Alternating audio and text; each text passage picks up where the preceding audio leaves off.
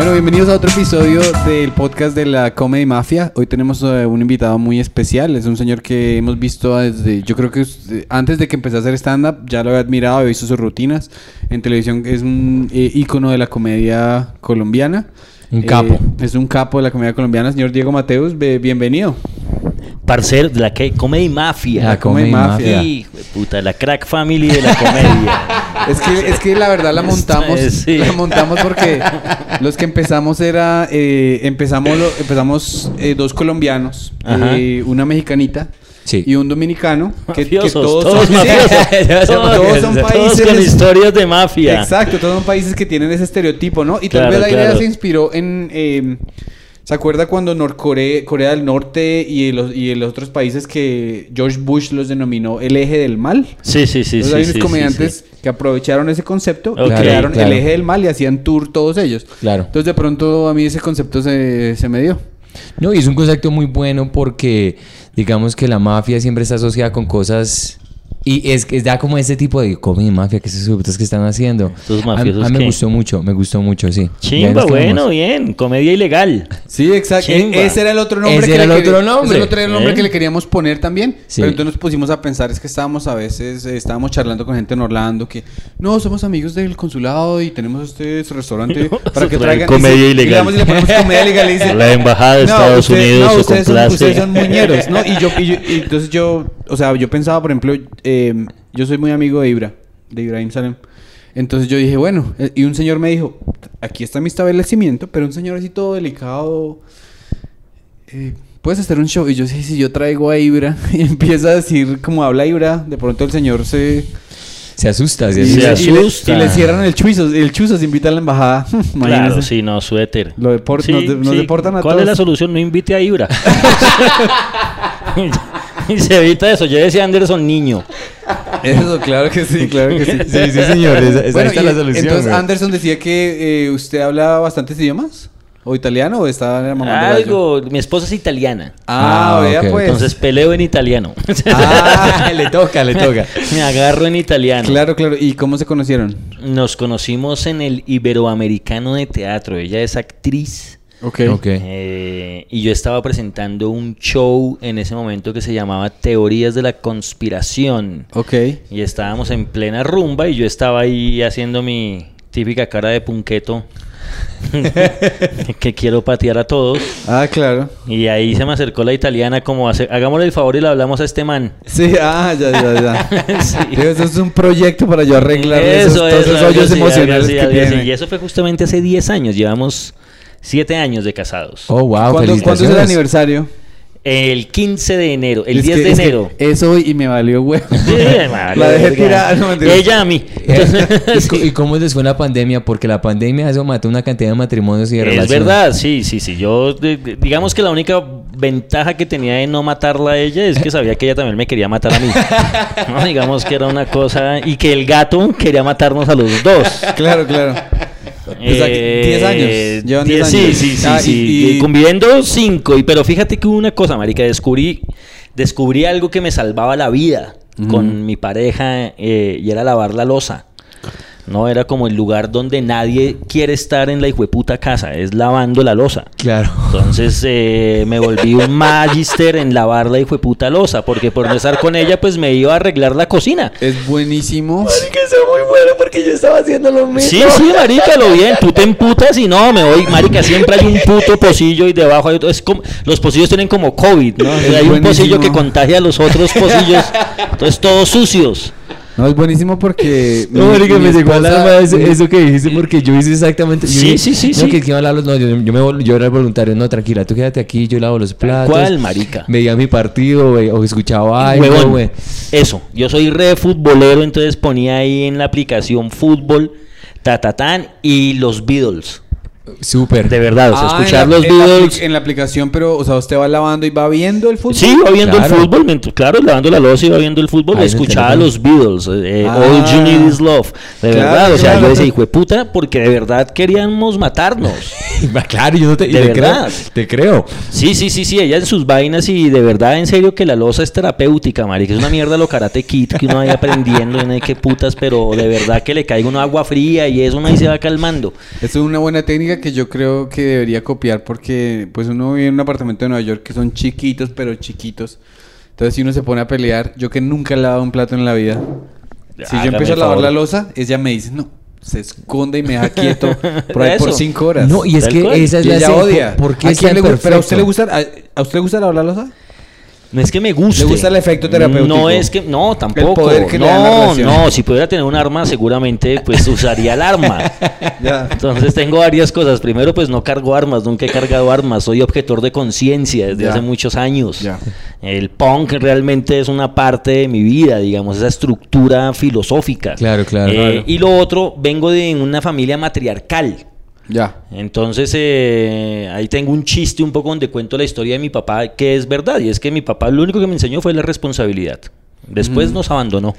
¿no? Entonces, como- es Y enseñanza poco- final, yo me largo. Eso, eso. Entonces, eh, mi papá fue un poco así, de verdad. Man, Sí. que se fue y tal. Y entonces mi mamá quedó al cargo de toda la familia. Y esta señora, pues, es una, san- una boyacense de pura cepa. Entonces, eh, aquí se hace lo que yo digo. Entonces, Ya. Diego cocina. No, pero tengo 10 años, me importa un culo, cocina. Sí. Sí, o Diego hace el aseo. Ya. Y así éramos todos los hermanos. Entonces, eh, desde niño tengo esa. Creo que es algo muy latinoamericano también. Esa vaina como de tener algo de doméstica en la Sí, casa. sí, es verdad. de- adentro, ¿no? Entonces, pues me toca lavar platos, me toca, pues lo hago. Entonces tengo esa estructura, soy un pon- soy como un ponqueto que le, que le echa soflán a los, a los pantalones, más o menos. Un ponqueto doméstico. Un ponqueto doméstico, entonces bien ponqueto, pero soy bien organizado, digamos, limpio, esas cosas, entonces eso me ayuda Sí, a la vida. Ah, me encanta. No, lo que, lo que, lo que, me, lo que me gustó de, la, de, de lo que dijiste del lavar los platos y todo eso es porque yo nunca me imaginé, eso es lo que me pasó a mí siempre en la pandemia, porque uno no sabe para dónde coger, marica. Uno, le está, uno mira la televisión y se pone las cosas más peludas y uno dice, aquí esto, allá, ya no sé qué hacer. No puedo hacer comedia, no puedo ir para ningún lado. Ella está aquí, los mismos problemas todo el tiempo, la misma conversación. La pelea termina la noche anterior, pero comienza en la mañana. Un mierdero, el hijo de puta. Y la lavada de platos era una cosa que uno decía, vaya a ver televisión y yo me quedo aquí como... Sí, sí, sí, era un Eh, trauma. uy. Era un trauma quién lava la hijueputa losa. ¿Quién va a lavar la losa, marica? Hay un comediante que se llama Paulo Hernández que me da mucha risa. El viejo Pablo, sí, claro. Paulo que me decía, no, Matius, imagínate que a veces no, no, en la casa no comemos. Donde la abuela. Y yo le digo, ¿por qué? Dice, no, pues porque alguien tiene que lavar la losa para hacer la Claro, comida. claro, claro. Y como nadie lava la losa, pues tampoco hay comida. A, pro- a propósito, a Pablo toca entrevistarlo cuando ya Mm, toca. sí, yo yo le claro, escribo al- al claro. Pablo. No, no. No. La idea es que este podcast se venda, ¿no? Que le vaya bien. Paulo Hernández. Eh, Ay, güey. y de verdad, en serio, la losa, pues marica, yo no sé por qué terminamos hablando de losa, pero sí, la, la losa. Por la pandemia. Y, y esa vaina de una hora, dos horas, usted dándole a la losa, marica. Uy, pero ¿cuánto? O sea, dos meses sin lavar los platos. No, ¿Cómo? marica, es que... ¿Dos horas dando la Es que es donde usted... Es que, no sé, marica, si usted de pronto los autistas que tienen un plato y un... Y un cubierto, marica. Pues No, chimba no. los autistas, un plato y un cubierto. Yo- Pero no, no, huevón. mire. Porque pues en mi casa, que además has de saber que es una italiana, como te dije, pues esta gente es gente que Tres platos para todo. tres platos, Ah, cocinan, ya. comen.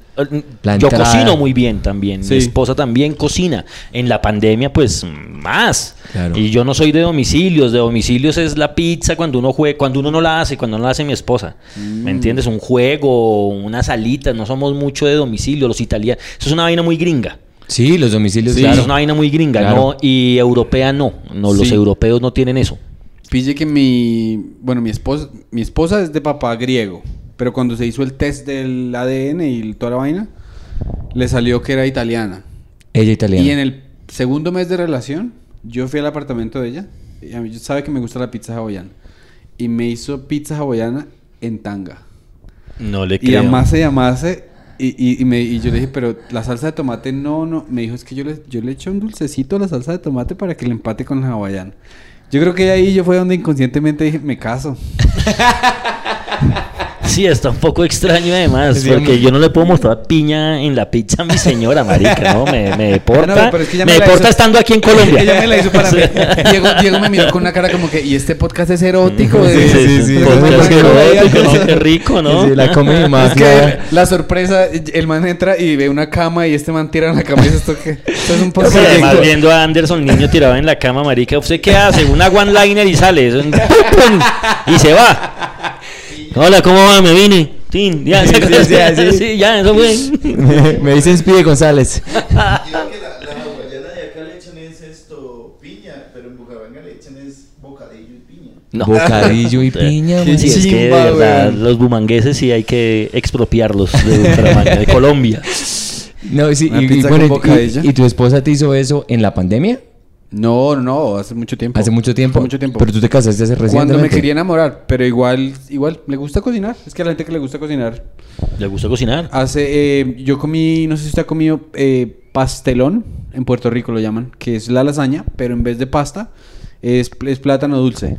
No, no lo he comido. Una delicia. Entonces, por ejemplo, Pastelón. mi mamá, eh, yo fui a Puerto Rico por trabajo y después le dije a mami, mami, el pastelón. Y después le dije a mi esposa y mi esposa me consiente, me consiente como putas.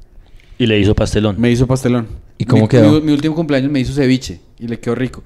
Y me dijo, para que sepas, me gasté más en el hijo de ceviche que lo que vale en el restaurante. Yo le dije, Claro. bueno, la próxima vez toca ir al La restaurante. próxima llamamos a Franco Bonilla.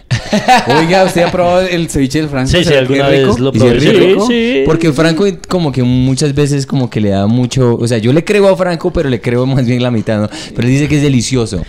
Eh, créale la mitad. es bueno, es bueno, es No, bueno. es toca bueno, ir a es comer a ese restaurante que dice Franco que la, donde Doña Segunda, que yo no Doña- sé qué. Eso es fritanga. Eso queda, ¿La en el, eso queda en la plaza del 12 de octubre. Ok. Ah, es sí, yo. reconocido por eso. Qué que, hay rico, una, que hay una fila siempre y la señora Sí, sí, siempre sí, está sí. ocupada. En es- crepes también hay filas siempre. Digamos, las filas son una cosa muy colombiana, ¿no? En donde es segunda verdad, siempre es hay fila, en crepes Es siempre hay verdad. fila. Parce, en la pandemia, yo me vine aquí en la pandemia y entonces yo me estaba quedando ahí en la 45 con Caracas, en un edificio, y justo al otro lado de la calle había una farmacia, pleno COVID, y una fila como de 50 personas para que les dieran la medicina. Sí, sí, sí, sí, sí. De- Ah, sí. En serio es un... Hace muy... Ah, bueno. Pero sí es una cosa muy colombiana lo de las, las filas, de verdad. De o la sea, fila. la, la, la- Ese recurso de la fila, ni siquiera el hecho de que usted tenga un ticket y se vaya y vuelva después, no, no sé, los colombianos somos muy de filas, en serio. Sí, es sí, verdad. claro, en los cajeros, en el banco, la gente todavía aquí. No, pero es muy chistoso porque sí, porque inclusive en Nueva York o en Montreal con, con mi mamá, mi mamá dio una fila, no, yo hago la fila acá y usted pregunte. Exacto, exacto, es una mierda colombiana, Sí, sí, sí. weón, la fila, la, La la- la fila. Y Franco estaba diciendo, me dijo, ¿qué tal si hacemos un ceviche con Franco? Yo le dije, pues ceviche, ¿usted sabe cuánto vale el camarón allá? Pero de pronto, pues se cobra también a precio de allá, ¿no? Sí, sí, Claro, se claro. cobra, se cobra, Sí, se sí, cobra. sí, sí, sí. Venga, y usted estuvo hace poco en Nueva York, ¿cierto? No, iba a ir, pero tuve un problema ahí como con el productor, no tocar ese tema. Ya, ya, ya. Pero sí, tengo allá muchos contactos, tengo mucha gente allá. He estado, ya he estado. ¿Cuántas veces has estado en Nueva York ya? He estado como tres o cuatro veces ya en Nueva York. Y obviamente siendo en español.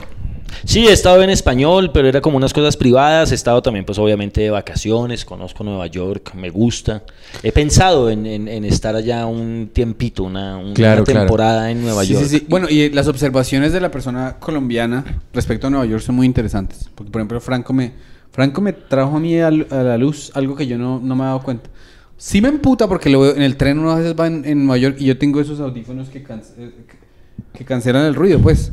Pero no escu- tengo el coso de cancelar el ruido y allí al otro lado del, del tren, del subway, se escucha la gente. Yo digo, pero estos putas, ¿por qué hablan tan duro? Y Franco andaba por la calle y me decía, pues es que los gringos gritan, güey. Y yo veía a dos personas hablando allá y yo les escuchaba. Y yo decía, pues esta conversación no. O sea, Pero, na- ¿sabe que eso es una... Eso es una característica de los no lugares, más bien. El no lugar es esos sitios que no le pertenecen a nadie, pero que Ah. adquieren un valor, ¿no? Sí, sí, sí. Claro. Como el metro. Eh, justamente el otro día hablábamos con unos amigos que ellos me hacían notar que los colombianos gritamos mucho. Pero cuando usted está, por ejemplo, en el metro de Roma, los armenios, los del, sí, sí. país de Armenia, Claro. eh, es- es- es Europa Los, Central, los los, venezolanos de Italia. venezolanos de Italia. un Yo poco, todo racista y no tengo ni idea. Me disculpo. no, No, Es que- pero hasta de pronto sí, me- weón, Me, siquiera- me, le- me disculpa mis fans de Armenia. La gente que pero no de escucha de Armenia. Armenia. Armenia Quindío. Por- por- por allá la- Los de Armenia Quindío cancelando a este hijo de puta de Nueva York. vamos a- sí, sí, sí. ¿Qué le pasa con Armenia? Respete. No, pero es- no, es- no es- yo, no, yo, yo no sé qué tan cierto sea lo que dijiste, Pedro, porque tú has dicho muchas cosas que no son ciertas acá, pero Armenia de verdad uno no la cuenta como parte de Europa, entonces yo por eso creería que sí es el Venezuela de Europa. Sí, es como, exacto, exacto, más o menos, entonces más que o en- menos. En Italia lo- los arme- se, se caracterizan por ser como muy ruidosos o muy... No, pues lo que pasa es que lo que voy es que sí en todo lado uno, uno tiende a pensar que es en la ciudad que está, pero realmente las ciudades cosmopolitas son muy ruidosas. No es Nueva York por Nueva York. O sea, camine por Bogotá. Y sí, de sí, puta, sí. y uno dice, ¿esta gente qué? Camine por el DF y es exactamente igual. París. Eh, yo creo que es más una condición del humanoide que vive en las metrópolis. Claro, Mm, Es claro, una es, claro. cosa- es un fenómeno de la metrópolis más no colombiano. Es lo que yo creo, es lo que yo creo, pues donde yo, porque justamente, curiosamente, ese tema ya lo he visto, ya lo he hablado con personas en otros lugares. Sí. Claro. Eh, en España un amigo me decía en el metro de Madrid, marica, que aquí gritan mucho. O sea, yo mira, y es que realmente los, los españoles, yo creo que son los más gritones. Ellos ya hablan mm, por lo general durísimo, uno no sabe, Sí, esos sí, son sí. españoles. Venga, venga, venga, venga. Venga, tío, que... Venga, venga, venga. Sí, sí, es verdad. Eh, son amables los españoles porque el estereotipo es que son bien como malucos con los, con los sudacas, pues. Con, sí, con, con la... Lo es. eh, como lo que pasa es que también, mira, hay una cosa que yo tengo y es que también un poco mi comedia también surge desde el hecho de que yo no creo, creo que hay unas nacionalidades, pero yo creo que existe más eh, una humanidad. ¿Me entiende? Creo que los humanoides somos de un tipo de personas y hay tipos de humanoides. Entonces, obviamente, en una ciudad capital, aquí la gente le dice a uno, eh, no, es que los, o la gente se queja, es que los bogotanos no saludan. Pues obvio no te vas a saludar, marica, porque de pronto me robas, hijo de puta. O sea, no, ¿por qué te vas a saludar? Sí, claro, Yo claro. estoy en mi hijo de puta cuento. Si en su pueblo allá eran 600 antes de la masacre, y ahora, sí, ahora son 100. Pues marica, allá, allá todos se saludan. En Nueva York yo no tengo tiempo de saludar Sí, ni sí, de ayudar, ni yo estoy en mi hijo de puta es de- cuento. me- aquí me está, me está educando señor Mateus porque yo también, yo siempre juzgo a mi cucho. En mi cucho dice, es que el venezolano no trabaja. El mexicano es muy mentiroso. Entonces, ¿sabes? Esos No, estereotipos- hijo de y puta, que no, el dice- colombiano será que sí trabaja y no es mentiroso. No, puta. Ojalá que me escuchen, no, papi.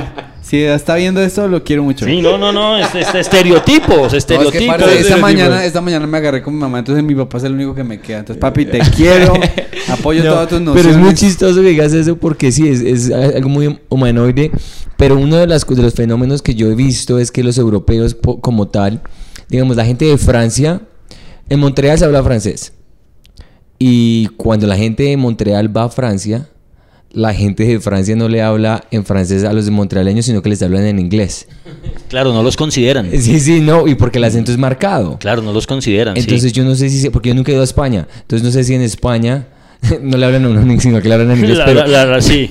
Digamos, los españoles pues hablan españoles de venga, venga, da, Sí, da, y cuando tienes el acento colombiano, no sé y si uno, te baja. No, pues obviamente yo creo que uno tiene que cambiarlo también. Uno de turista, pues no, pero tú viviendo allá también poco a poco te vas adaptando. poco. adaptando Ah, no, a donde fueres, haz lo que vieres. Y Es yo que- creo que eso, eso es otra cosa y es que a veces la gente le dice a uno, ay, ¿usted por qué?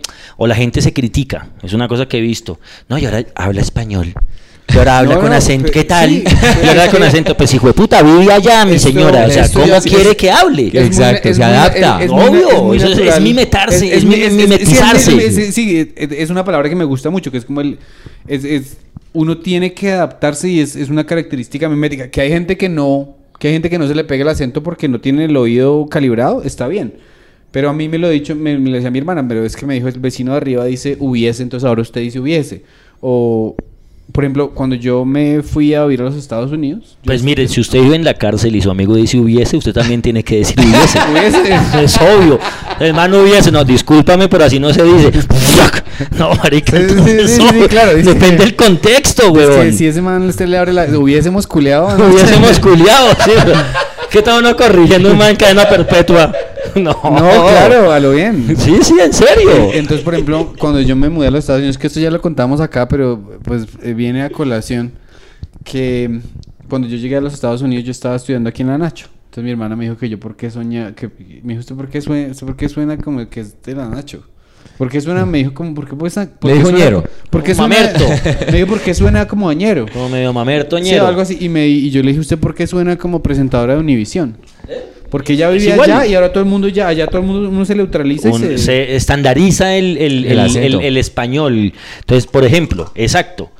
No, pues que no sepan que soy colombiano. Que me confundan con un ecuatoriano, con un argentino. Entonces uno estandariza esa forma de Ahora, hablar. le vamos, a ver- le vamos a hacer una pregunta a- al caballero aquí, que es una persona que sabe mucho más que nosotros. Yo le digo a Santi que si él...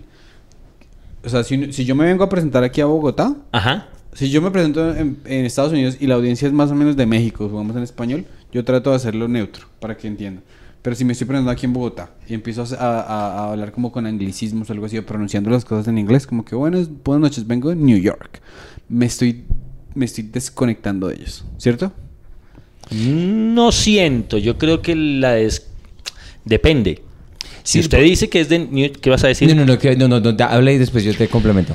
Si usted dice que es de New York de una forma peyorativa, pues ve y come mierda.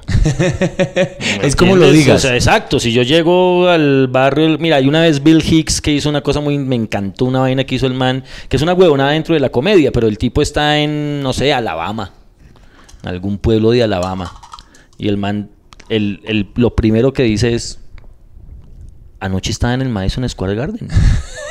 ¿Qué putas hago aquí? Y el man mira como... Qué Alabama.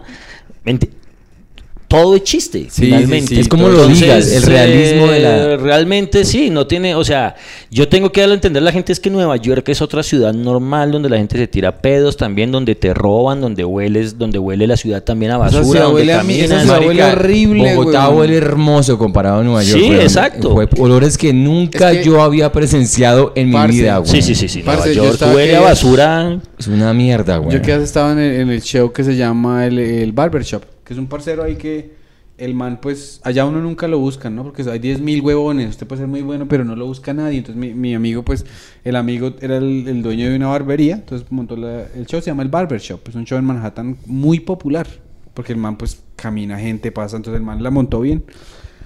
Y estábamos afuera de la barbería y habían bolsas de basura y adentro habían ratas comiendo. Entonces uno ve el plástico y la rata. Y los comediantes seguían hablando como si nada. La rata es parte de la ciudad. Claro. Sí, claro. Nueva, Sí. York, Nueva York es una ciudad muy... Pues Splinter, Es ¿no? muy- Muy en New York. Claro, Marica, claro. yo, estaba, yo- sí, yo estaba en Penn Station y yo me acuerdo que yo de las primeras cosas que yo vi, vi a, un- a una paloma, así, así como mal Ah. formada. Y yo, marica, estamos, en una, estamos esperando, yo esperando el tren y esta paloma, weón, o sea, yo estaba asustado y estaba así. Y llegó la señora, qué pena señora, que hay una paloma. ¿Y qué vamos a hacer? Y me dice, oh no, that's Peter. Le pusieron Peter, weón. Y yo, y yo, y yo, ah, entonces tiene nombre, marica. Sí, Tiene Peter. Sí, sí, es Peter. Ok, ah, ok, entonces ya, ya me tranquilizo entonces. Esa, Sí. esa paloma tiene rabia, tiene de todo ahí. Pero tiene nombre. Pero tiene nombre. Y yo, Tiene no, no, that's Peter. Yo- y yo, no, marica, ¿qué es eso, Yo- weón? yo pensé Sáquela que- ya la... Yo pensé que ibas a hablar de las, los videos de YouTube cuando las palomas se dan la jeta con, lo- con las ratas. Con la rata yo he visto eso también. las palomas también, porque yo entiendo que son los pollos. No, yo he visto peleas de palomas y ratas. Las- las- eh, ¿Usted cree que YouTube nos ha hecho mejores personas o más bobos, güey? No, nos ha hecho. Es ¿Sí? que depende. Pues ahí está para mí. Usted, puede buscar cosas para bobos. usted sí, usted quiere cómo ser bobo en YouTube y le aparece. ¿Usted que se goza en YouTube? ¿Usted, usted, usted ve YouTube o no mucho? Yo tengo una cosa, una particularidad y es que yo soy un tipo investigador.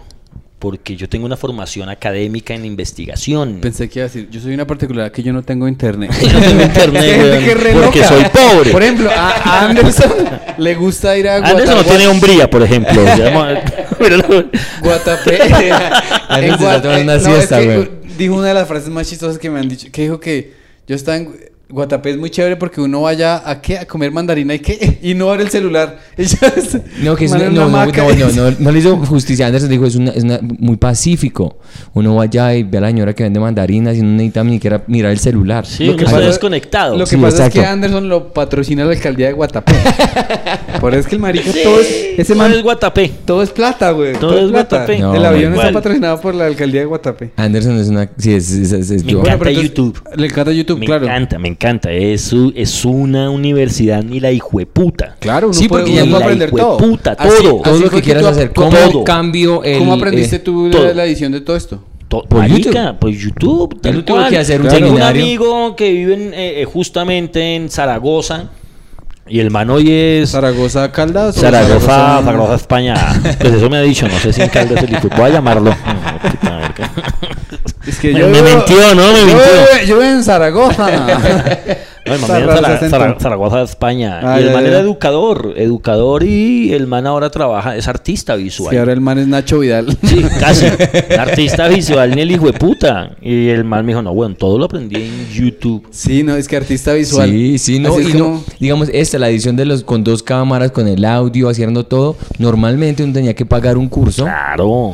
Era una universidad o era una cosa que le costaba un platal, ahorita tú simplemente dices, "Pa, pa, ¿cómo hago para cambiar eso? ¿Cómo hago para hablar francés? ¿Cómo hago para hablar griego? claro. Tal cual. Marica, YouTube, el que es que no quiere hacer algo es perezoso, weón. Cuando sí, yo- sí, sí, sí. Cuando yo, Hoy estaba- los idiomas. Sí. Claro, todo lo aprendes hoy. yo estuve aquí en la pandemia y entonces eh, yo quería empezar a aprender de YouTube y eh, escuché que había una... La escuela de youtubers de Daniel Samper. Y yo les escribí y les dije, pero no tienen clases presenciales. Todo bruto, weón. Ve que es que uno sí puede ser huevón en YouTube eh, para hacer voz y. Bueno, Pedro mirando videos de- Es que esto la, sí, la tierra es plana o no. Terra- sí, No, pero- terraplan- terraplanienses. Pero, ¿sabes? pero es, pero es que es el problema de, el problema de, por ejemplo, el, el poder de la edición del video es que también nos podemos, eh, ¿cómo se llama? En- bueno, en inglés le llaman la misinformation, ¿no? Que, le- que es la, en español es Me mal- encanta mal que lo dijiste, ¿no? lo dijiste como si fueras paisa. Es No, la mis- misinformation. misinfor- la misinformation. es que no pierdo las palabras. ¿Cómo, cómo se dice, eh, cómo se dice, el verbo existe como malinformar? Sí, malinformar. Mal, se malinforma mucho a la gente por el, la- el poder de la edición perfecta. Entonces es muy peligroso. Claro, uno puede decir ahora, coge dos cositas y las ata con esto y puedes decir muchas cosas. Sí, o sea, uno, uno, uno, uno, uno pone un, un tres segundos de una persona recibiendo la inyección y después ponen un, un- dos marcos subliminales de un bebé así deforme y ya las personas dicen no. La asociación es muy simple, sí. Pero pues... sí, pero eso tiene que ver también con tu conocimiento. Lo que pasa es que no te puede educar YouTube. Es distinto. O sea, puede darte herramientas, te ayuda, te da unos saberes, pero no puede educar tus principios, por ejemplo, o tus valores. Si las bases son pobres, Sí, si tienes es- unas bases si pobres bases y le crees, pobres, si le crees a cualquier persona, te montas allá y dices, como tú eres investigador Claro. y tienes una muy buena, eh, un paladar para esas cosas, Eh, exactamente, lo que hizo más fácil. lo que hizo Cambridge Analytica con Trump. Sí. Entonces es exactamente eso, pues aprovechan eh, un poco la, la ignorancia de la gente para hacer sus tretas. Entonces sí, la educación es necesaria, pero YouTube Claro. es una herramienta bravísima. Es que yo pongo este ejemplo, es una, bueno que digas eso, porque Trump y todas esas cosas de la mala información y todo por internet y por Facebook y todos esos artículos falsos y lo que sea, funcionaron en los Estados Unidos. ¿Por qué? Porque los Estados Unidos es un, un país emergente con plata. Entonces hay mucha gente bruta en los Estados Unidos. Entonces tú pones esos, esas informaciones y la gente se lo come. Tú pones esa misma cosa en Suecia o en Noruega. Ellos van a Sí, decir, se- seguramente, no señor. seguramente también tiene, también es claramente, pues eh, el redneck no es que se caracterice por ser una persona educada. sí. ¿no? Y el redneck es la gran mayoría de gringos y obviamente lo que pasa es que también Estados Unidos es pues New York es una cosa. Los Ángeles es otra cosa, San Sí, Francisco sí. es otra cosa y otra cosa es que eso Wyoming, Sí, claro. ¿entiendes? Sí, es un- Nebraska. Sí, sí, sí. No. Vivir en la mitad de Nebraska. ¿Quién, quién, ¿Qué latino vive en Nebraska? No, ni, por putas. Y de hecho, hay este comediante Kyle, Kyle Kinane tiene un chiste muy chimba en el que el man dice: ¿y cómo será un man que sea parte del Ku Klux Klan que le encante el guacamole, la comida mexicana? Exacto. El, el man, ¿cómo hace para ir a comprar tacos con guacamole, weón? Y después llega, llega a la reunión y esa mancha verde, ¿qué es, weón? Puta, weón. Me toca secuestrar al cocinero. Vamos a más, yo lo mato en mi casa. Se va a matar maldito negro, pero primero Cocime dos taquitos, por favor. Cochinita. Pero entonces sí, que todos usted- son racistas hasta que llega la comida, güey. Sí, sí, sí, sí, sí. claro. Sí, yo odio a esos hijueputas Y- árabes, pero venga, ese falafel, mejor dicho, es una cosa Exacto, y deliciosa. ab- absurdo ser además redneck en Estados Unidos, es decir, ser racista en un país que lo ha levantado los inmigrantes. Sí, o sea, lo que pasa es que ah, yo estaba tratando de pensar esto al respecto de que si, o sea, si mi cabeza me diera para pensar que, bueno, supongamos que yo soy un comediante mal, mal, digamos que yo soy un comediante malísimo, malísimo, malísimo, entonces después lleguen un montón de comediantes de Nueva Zelanda y se queden con todo el trabajo. Es como un instinto animal, Defensivo. animal defensivo ignorante de decir, "Ne, mierda, entonces Claro, saquen". pero si eres, pero si eres malo, porque nunca te preparaste, No, porque no, claro. nunca trabajaste. O sea, no le estoy dando la justicia, sino no, no, no estoy Sí, sí, entiendo, entiendo, el, entiendo le- el odio, entiendo el odio por algo que Eh, me... eh. Pues lo que pasa en Colombia con los venezolanos. Claro. ¿Me entiendes? Entonces tenemos un odio a los venezolanos, pero también los venezolanos están haciendo esas cosas que no hacemos los colombianos y se regalan. Es un problema geopolítico también. Sí, sí, sí, sí, Eh, sí. y- Claro. Y, y- y- y entiendo, los, los, los españoles también han sentido eso. O sea, ¿cómo es que yo estoy aquí desempleado y llega un man de otro lugar a, A ganar un más, a quitarme mi trabajo? Hay un Sí. comediante que tiene una- un chiste así del putas, Andrew Schultz. Ajá. Tiene un chiste, marica, que es muy bueno, que dicen que los inmigrantes están robando los trabajos de nosotros. ¿Cuándo usted ha visto un mexicano entrar a una oficina? Ok, ok, put the computer down. I'm taking this job. Sí, claro.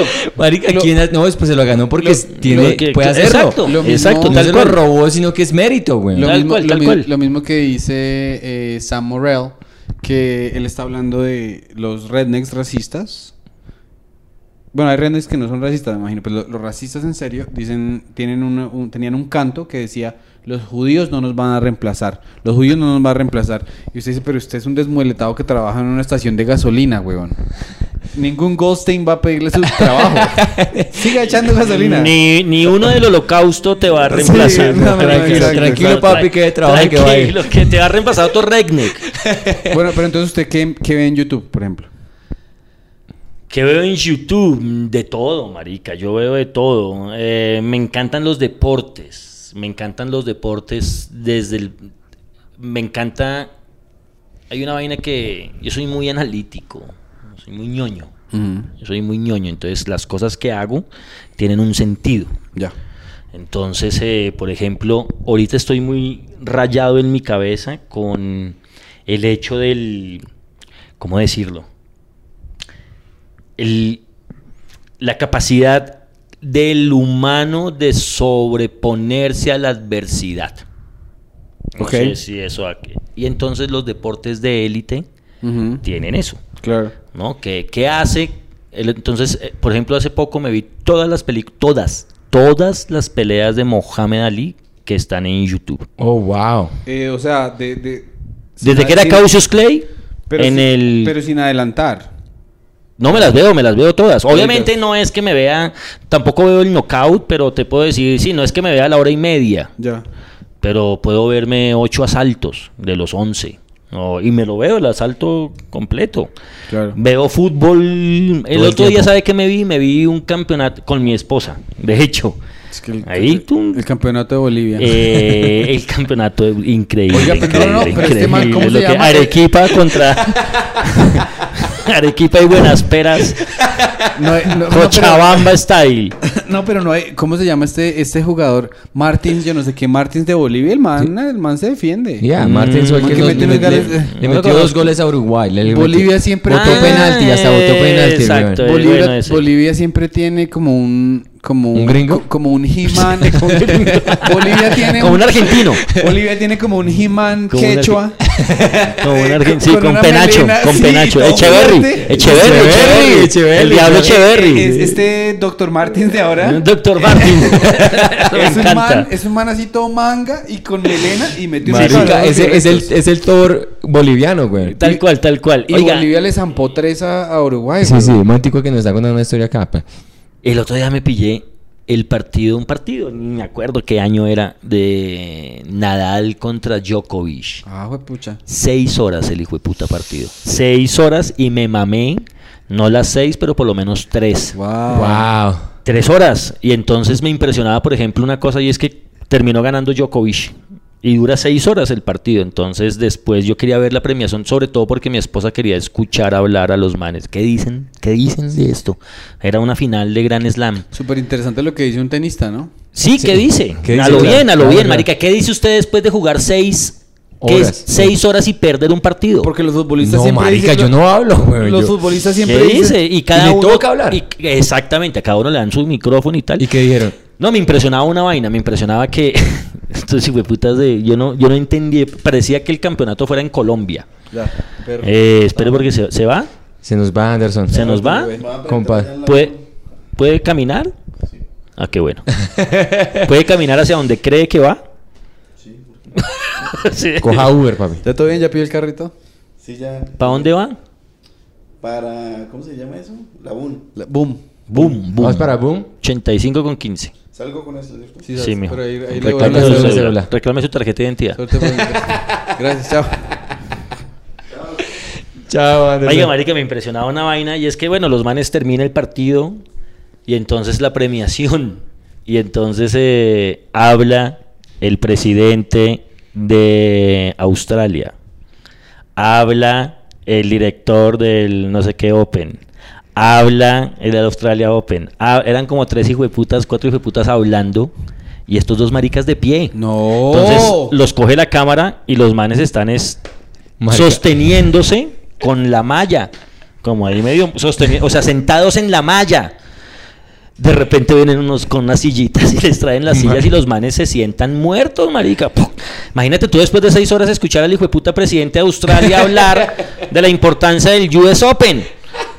Eso es una falta de... No, El otro día estaba viendo un, un huevón, marica, que se llama ah, Álvarez, el Canuto Álvarez, el Algo Álvarez. Es la nueva sensación del boxeo Ok.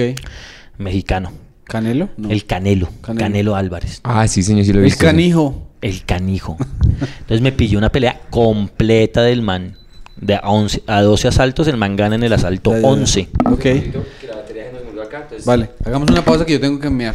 Vaya, vaya, va, mía. perdón, Sí, sí, me impresionaba eso, de YouTube. Me eso. impresiona la nobleza de los manes. Sí, sí, sí, Para sí, decirle, sí, mire, sí. petardos, esto no existiría sin mí. Y cuando hablan son muy nobles, eso. Después de seis horas me, me- me impresionaba eso. Entonces tengo una cosa como con la capacidad humana. Sí. Entonces por eso también veo boxeo. Hasta dónde llegan estos manes. eh, Ah, claro. Entonces yo cuando veía, y me gusta mucho el boxeo, verlo, eh, he practicado, pero entonces cuando veía Rocky, yo veía eh, una sensación que uno tiene de Rocky 4, qué sé yo, es que uno dice, no, esto, eso no existe, eso no es en Claro. la vida real.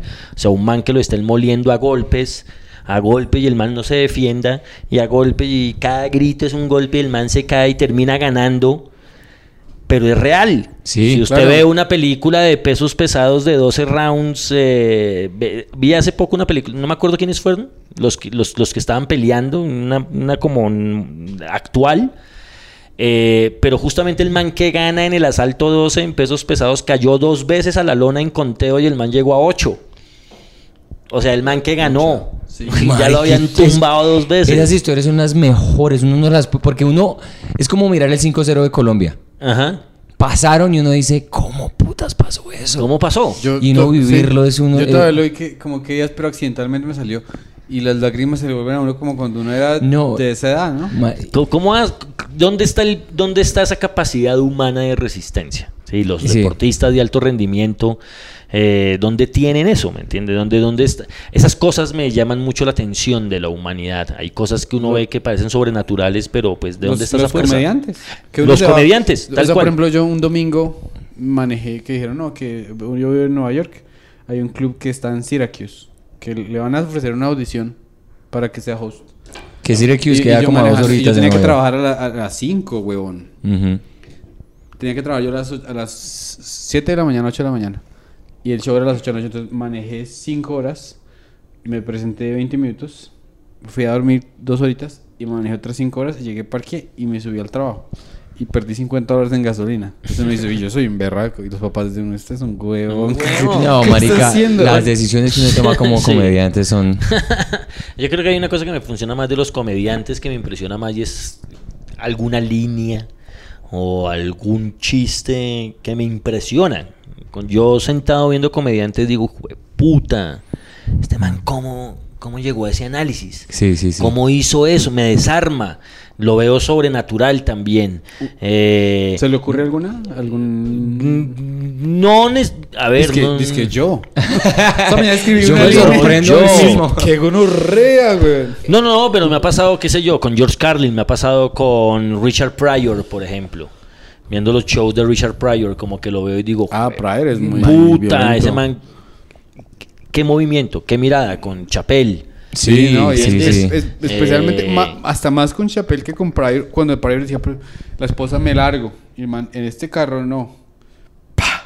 Y empieza a hacer el carro, ¡uh! empieza el man, eh, eh, y el man me está contando cómo se estaba sintiendo el carro, y yo, sí, ah, yo, yo, pues, veo el carro eh, humanizado, pues. Claro, Marica, claro, claro. Dave Chappelle te digo un apunte que dijo ahorita recientemente. No sé si tú te viste el último especial de Sí, que sí, generó Closer. tanta- Closer. Y que generó una controversia la hijo de puta. sí, sí, sí, sí. No sé si aquí en Colombia igual que en los Estados Sí, Unidos. eh, los que conocen a me- Sí. y tenía una línea que me, me, me dejó así como tú dices, pero ¿dónde sacó esa mierda? El man dice, mi problema nunca ha sido con la gente que es trans. Mi problema ha sido con la gente que es white, con los blanquitos. Sí, con los blancos.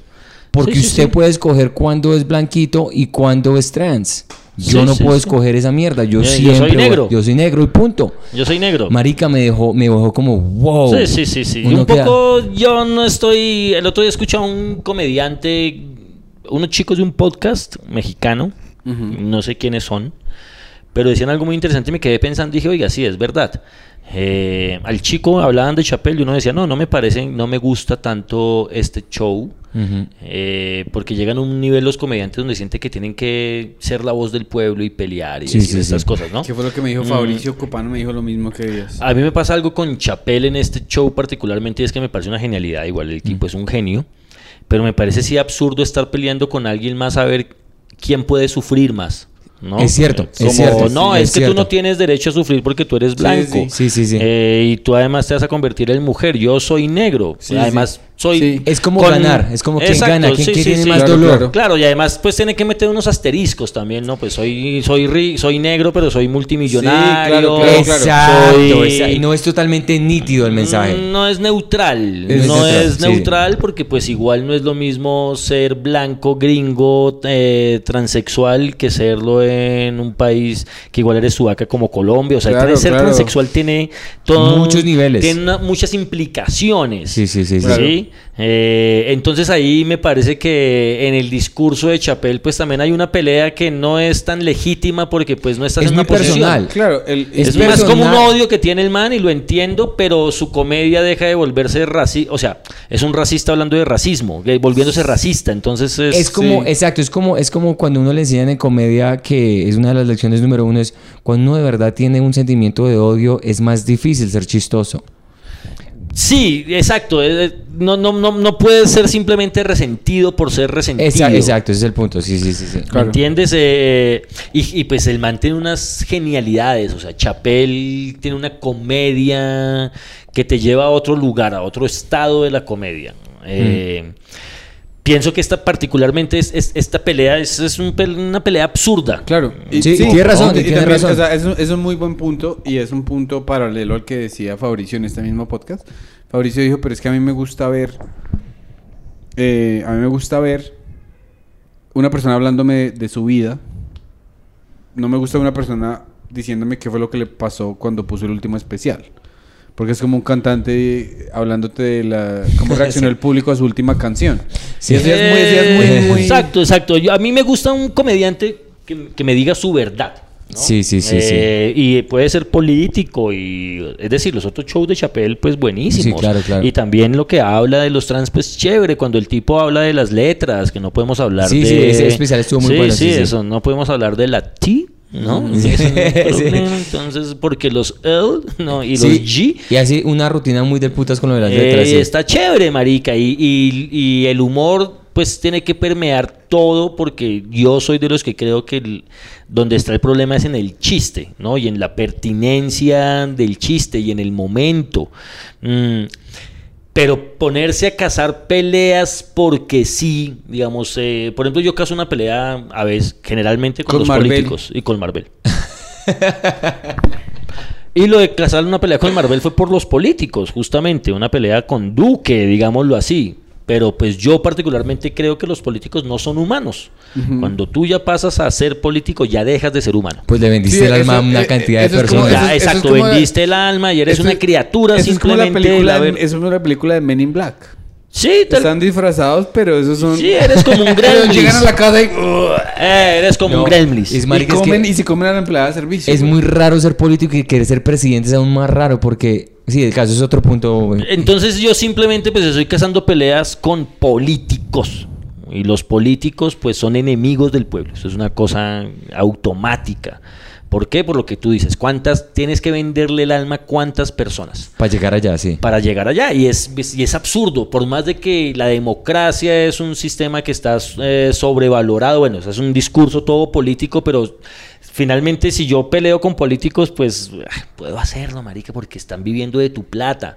Pero ponerme yo a tener que pelear con unos trans Sí. Que también están igual de jodidos a mí porque simplemente son blancos en el sentido de que no es un redneck. Claro. Sí, Sí, sí, el sí. chiste está buenísimo de que el tipo dice en uno, Chapel en un momento dice la diferencia entre este, este que se, ¿cómo se llama el que se, el que cambió de sexo? El papá de las Kardashian. el- Ah, el- sí, el- sí, Kylie, ah. eh, ah, Bueno, Se eh, llama Bruce se Jenner, Bruce- Bruce Bruce Jenner, pero Jenner. ella se llama Caitlyn Bruce- Jenner. eh, Caitlyn eh, Jenner. eh, eso, eso, eso. Kaylee. Caitlyn. Sí, Caitlyn. Caitlyn. Eh, bueno, la Jenner. Entonces dice, la diferencia está en que eh, yo, ella se puede cambiar de sexo cuantas veces quiera y yo no puedo cambiar de raza. Una cosa así, sí, sí, el sí. tipo hace... Y sí, tiene razón.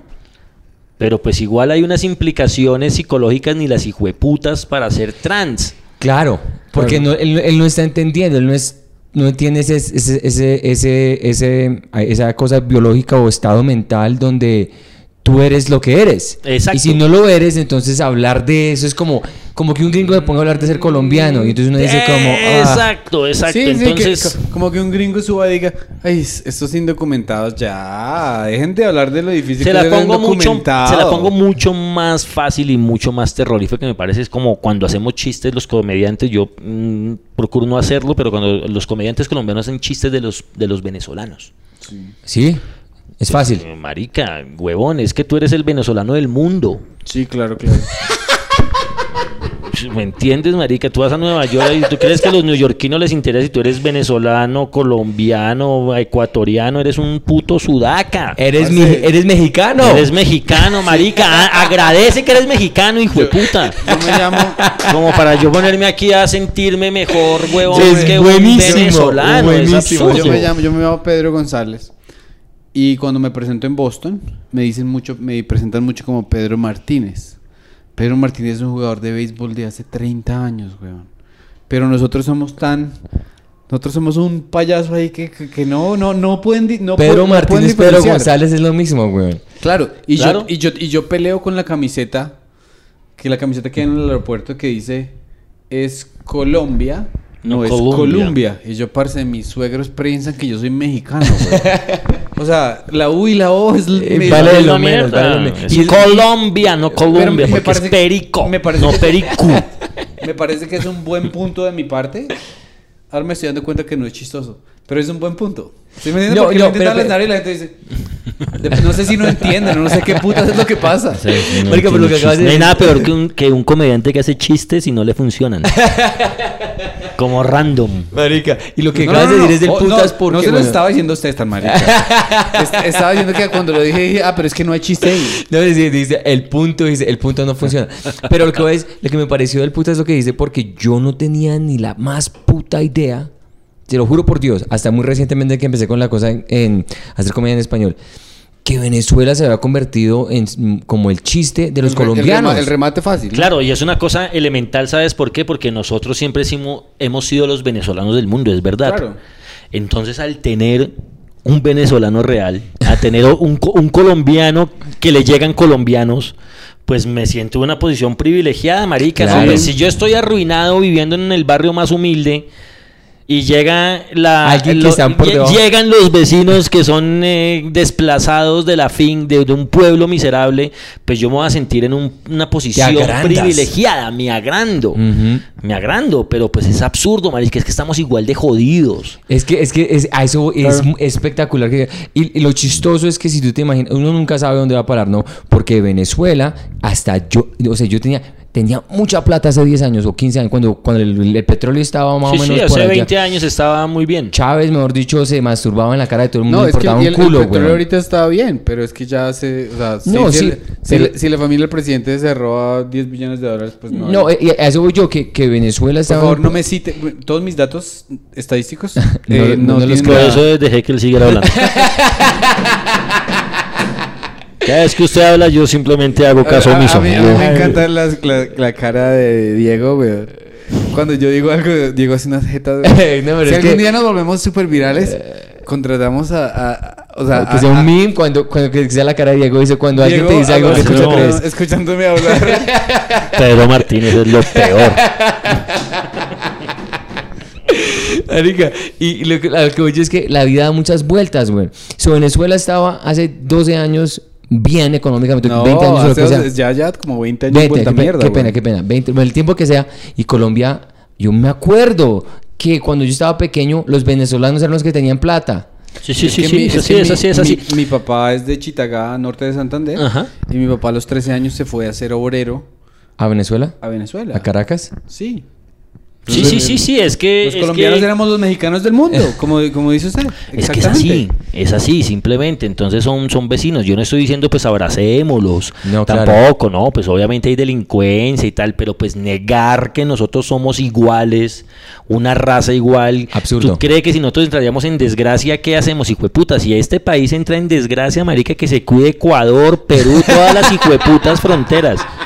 Porque allá llegamos, marica. Y usted cree que nosotros vamos a llegar, no, yo soy Oiga, ¿sabe colombiano. qué? Oiga, Hijueputas pero- arrasamos ¿sabe con todo. ¿Sabe que es muy interesante, huevón? O sea, este país tiene, o sea, siempre históricamente como tenemos un eh, una reputación de ser bien, bien alzados.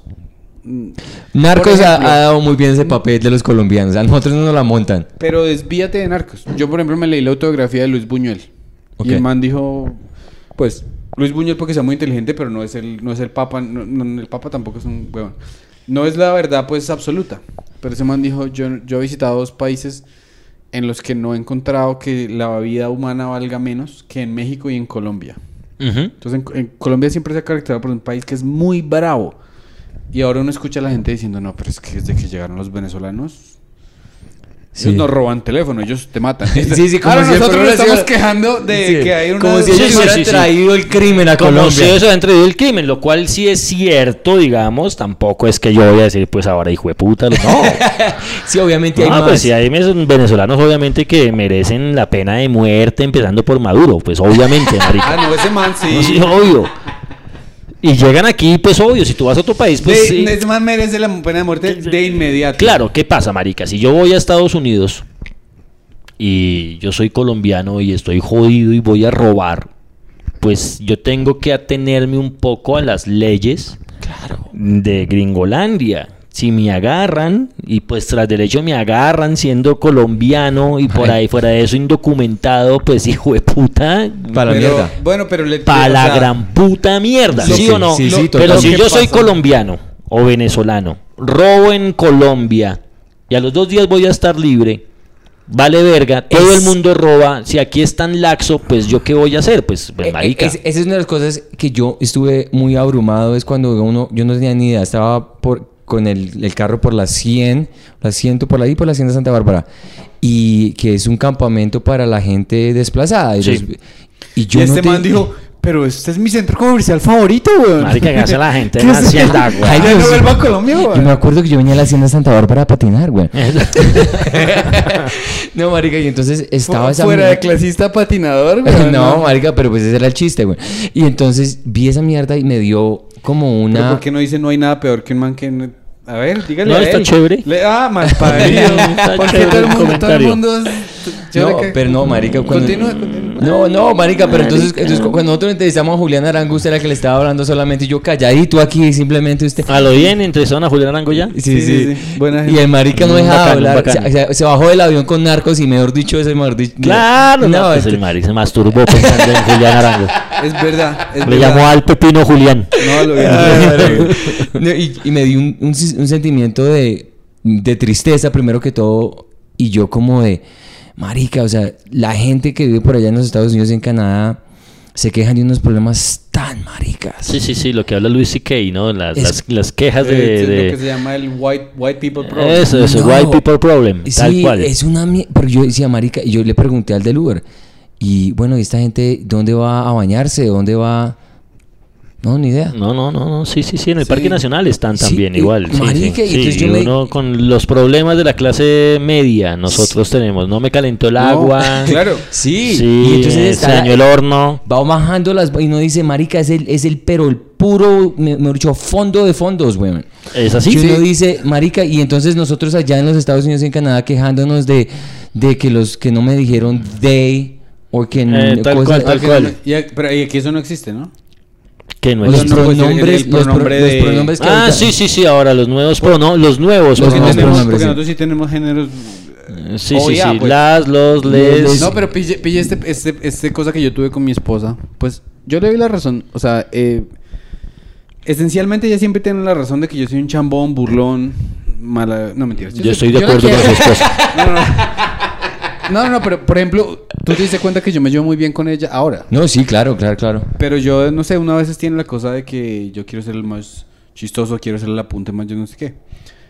Pero una- un día me presentó a la hermana y me estaba contando, no, es que tuve un- una experiencia muy difícil cuando yo estaba en Disney a los cinco años y, y mi papá me quitó un mordisco de mi dona.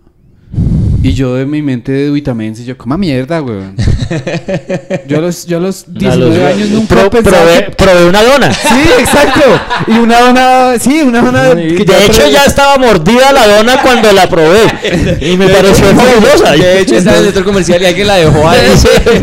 Entonces yo Sí, hasta, sí. hasta el sol de hoy le peleo que le digo, no, cama mierda, no, no hago una historia en frente de un sudamericano, una historia así como toda triste de cuando estaba en Disney, porque puta, en Es- Disney- pero es- a eso voy yo, que nosotros ahorita con la, globaliz- con, con- con la globalización estamos, y con YouTube y con todas las cosas, eh, o sea, los problemas se están volviendo con un mierder o que uno no sabe dónde poner. Un ejemplo parcial, o sea, de- no parcial, un ejemplo eh, certero. Puntual. Puntual, gracias. Puntual. Yo hice un chiste en TikTok, porque y yo detesto TikTok, pero es un chiste de eh, en los Estados Unidos estaban haciendo que era a, a anglizar el español y no es latino, sino latinex. Ok. Entonces yo en mi chiste dije, marica, Latinex, ¿qué imp- mi mamá, mi mamá ni siquiera sabe pronunciar esa mierda. ¿A quién le importa Latinex? Simplemente trátenos con respeto. Sí, sí, sí, no sí. nos sí. pongan en jaulas. Claro, tal cual. Mínimo. Eso- sí, eso es lo más importante. Marica, los comentarios, bueno, si yo los leyera, este man votó por Trump, na, ta, ta, una cantidad de conclusiones que yo digo, ¿en qué momento en este chiste? Y ese- Dije todo eso. Y sí, y salieron los mexicanos de verdad, de verdad. No, yo prefiero que me digan Beaner X a que me digan Latinx y una cantidad de mierdas que comen mierdas estos y, y es, es que es un mierdero tan grande ahorita que uno no sabe ni siquiera que un chiste que uno dice Sí. ahí viaja para todo lado. güey. También porque hay una necesidad de la red. Mi, mi esposa sufre mucho con las redes sociales, eso, con esos comentarios, y yo soy feliz. yo, por ejemplo, en Twitter, marica, eh, Se ensaña. Pues porque son niños tontos. Claro. ¿Me entiende? O sea, yo me siento un poco como bulleando, eso es lo que me gusta. Usted va a Twitter a bullear. Ah, pues es que tú... Entonces yo me monto pero- en Twitter, pues, marica, y pues claro, yo no que, pe- o sea, me pongo a pelear pues porque sé que estoy bulleando, usted- porque es usted- un juego. Usted va para lo que me va a hacer mercado y usted va a Twitter a bullear. Exacto. Voy a para lo que me va a mercar y a Twitter a bullear. De eso se trata, tal cual. obvio. Entonces, un poco las redes sociales tienen eso de que es necesario que exista la, la gente odiadora. Claro. Es parte de su manera de expresarse. Claro. ¿No? Entonces es muy. Marica, usted ve un video de. ¿Qué sé yo? Los Beatles cantando It Be en la tarima, en el tejado allá en Liverpool. ¿No? El video sí, sí. y tiene, qué sé yo, cuatro mil deditos abajo. Acabó. Sí, sí, sí. Sí, sí, sí. Oiga, ¿quién y ¿Qué quién hace esperaban estos Ah, hijos Sí, eso- ¿qué- qué- creo- no, creo- no, creo- no me gusta. Creo que Neil, Neil- ¿No? Neil- Brennan, el co-creador de Chappelle, tiene un chiste que dice lo mismo. Usted métase a YouTube y la esta de Beethoven tiene como mil... mil Eso, mire, es que es así, marica, sí, así no es la Ave María, Natín. ¿Qué esperas, Bobby? ¿O quién hizo esa, quién puso eso? Los doce apóstoles son los que ponen los deditos abajo, marica, ¿cómo pero te que- quejas? Pero que, que quitaron el dedo de abajo, ¿no? Quitaron el... Quitaron dónde? El, quitaron el, ¿En dónde lo ¿En dónde quitaron? lo En quitaron? YouTube que lo van a quitar permanentemente. No, pero no lo han quitado, lo No, van. pero lo van a quitar. Lo, Lo van van a quitar. quitar, lo van a quitar, No, pero- Mari- y- pero es muy chistoso así porque uno se pone a pensar y dice, ¿quién tiene el tiempo o quién legítimamente dice... Exacto, "Nah"? exacto. No, y además se toman el tiempo de escribir, entonces, eh, qué sé yo, ya el, el, eh, Marvel. Sea, hago la rutina, entonces a mi esposa son, no, marica, hay 200 comentarios. Y mi esposa es de los que lee todos, 300 comentarios. ¿Qué se pone a leer esa mierda? Sí, claro. Entonces por ahí, no, usted era mejor. Ay, Diego, te dijeron esto. Obvio, porque hay gente que se sienta, su trabajo es escribir, votar odio, es la única forma de que participa en el mundo. Claro, claro, claro. ¿No? Sí, pero entonces, Claro, por ejemplo, claro, para, ese- para voltear ese, digamos, porque nosotros también estamos pensando en maneras como de capturar más audiencia, digamos, de regalar una tarjeta de, de regalo de Amazon, por ejemplo, de 10 dólares, 5 dólares, algo así. El premio más bonito sería regalársela a la persona que haga el comentario más gracioso.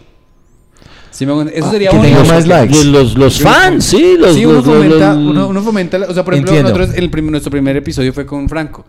Y Franco, yo no sé por qué quería estar así, pero Franco estuvo Venga, así. le, venga, le ayudo, venga, le ayudo. Porque es Franco. o sea, con la oreja. Porque, porque es Franco. Otra persona normal se pone los audífonos normales, pero Franco, Franco. Y, y- y había como 50 comentarios que decía, pobre la oreja de Franco, y yo estaba muerto de la risa. Sí, sí, Pero a mí sí. sí me hace que al final de cuentas, eh, uno no, pues yo, o sea, yo no puedo, por ejemplo, yo no, yo, yo me presenté en televisión allá en los Estados Unidos, entonces leí como 49 Uy, comentarios. marica, esos comentarios de Pedro Cu- son cu- una chimba. 49, Uy, sí, sí. 49 comentarios bonitos. No todos Y el cadena número, y- perpetua. Y, el número 50 era horrible. Entonces, y- pero ese, ese número 50 Te me golpeó, hizo así te tan dio. feo que yo dije, yo- y yo nunca volví al, yo nunca volví a No, leer. yo sí, yo, yo secretamente sí los leo todos todos los días, así se me, con el Pero los de, los de él. Los de Pedro, los de Pedro, marica, yo iba a ver los míos. Le- Pero no me encanta, güey. Y Yo- escribe. Y escribe. Y, y, güey, ya sí soy yo. Mal parido. Pe- Y pero- hueputa pero yo, colombiano. yo- yo de pronto tengo un, eh, un, un este muy frágil o algo así. ¿no? ¿Usted, usted sí lo No, a mí me. Eso me. Mire, yo. En el 2002. Eso fue hace 20 años. Hijo de puta, ¿cómo estoy de viejo? En el 2002 y todavía, me, y todavía estoy buscando ese hijo de puta. Estoy buscando, hijo de puta. Trabajé con jóvenes. Con jóvenes infractores de ley. ok. Yo soy sociólogo de profesión, Ya. científico social, ¿De qué universidad? de la Pontificia Universidad Distrital. Ah, ok. Entonces, de, ahí, de ahí me formé y en la Nacional me formé. Ah, soy claro, de esas claro, dos claro, universidades. Claro. Y trabajaba con jóvenes infractores de ley. Sí. Entonces, el que menos llegaba por un delito era Ley 30, que era marihuana, o unos chicos que se llamaban, ya se me olvidó el nombre, pero eran los que robaban cosas en centros comerciales. Ya. ¿no? O unas pilas o mecheros les llamaban. O ropa, ¿no? Entonces eran los que llegaban allá. Entonces eran los casos más pequeños. Pero los Sí. casos más altos era mi acceso carnal violento, ¿no? Ok. Que lo habían hecho ellos. Eh, homicidio y sevicia, Uy, o sea, descuartizamiento. eh, yo- Y, yo- marica, es pesado. sí, sí, y menores de edad. Me hubiese servido mucho cono- conocer a Diego porque mi, mi último trabajo fue Ajá. de intérprete de corte. Tal y, a cual. veces, y, a- y en inglés decían esos de ceviche y yo no sé qué. y yo no- Eso, eso. Por manoseador. Hace- Pues eso. se ve, ¿no? Hijo de puta. Man, es un ¿De cochino. Han? Se maneja un cochino. De as. No, no, no, porque, porque en inglés yo sí la entendía, pero cuando le decía al señor latino, Sí, decía, sí, pues sí, sí, yo decía, no, señor, señor le tocó volver mañana, la cuca de la le muchacha. tocó volver por puerco. no, señor, venga, es que usted no entiende. ¿Y de qué me acusan? ¿De, de cochino? De cochino, de sucio, claro. manoseador. Entonces, claro, marica. Y, y, la mayoría de gente que llegaba eran eh, gamines, eh, chicos de la calle, eh, homeless, ¿no? Menores de edad. Entonces yo estuve ahí un año, un año, un año, un año duro, un año viendo cosas duras. Y yo ya había sido profesor universitario y después de ahí fui profesor universitario de las... Apenas renuncié, pasó eso, a los... A la semana siguiente era profesor de la Escuela de Ingenieros. Uy, ¿qué, qué pasó? ¿No? Entonces, eh, igual, era un taller de, igual trabajaba en política, yo era profesor de política y filosofía.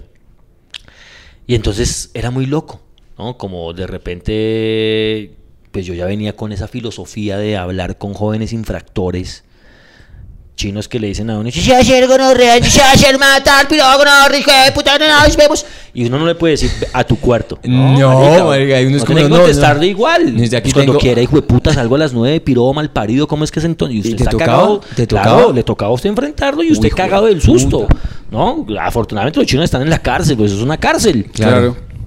Entonces llegaba usted a la, distri- a la escuela de ingenieros y de repente un trabajo. Y, y un chico le decía a uno, no, es no quise hacer el trabajo porque pues tengo problemas. no, como, no, yo no puedo, profe. O si mi mamá se le abrió la, se le abrió la camioneta. Se me, se me agarró la Range Rover, profe. O sea, se me, se me, se me abrió la Pathfinder, profe, y es un puto el trabajo, profe. Yo me quedaba como... Yo lo miraba, marica, y yo miraba como alrededor, ¿no? Como la- en un salón de la escuela de ingenieros con su videobin, con todas las chicas guapísimas.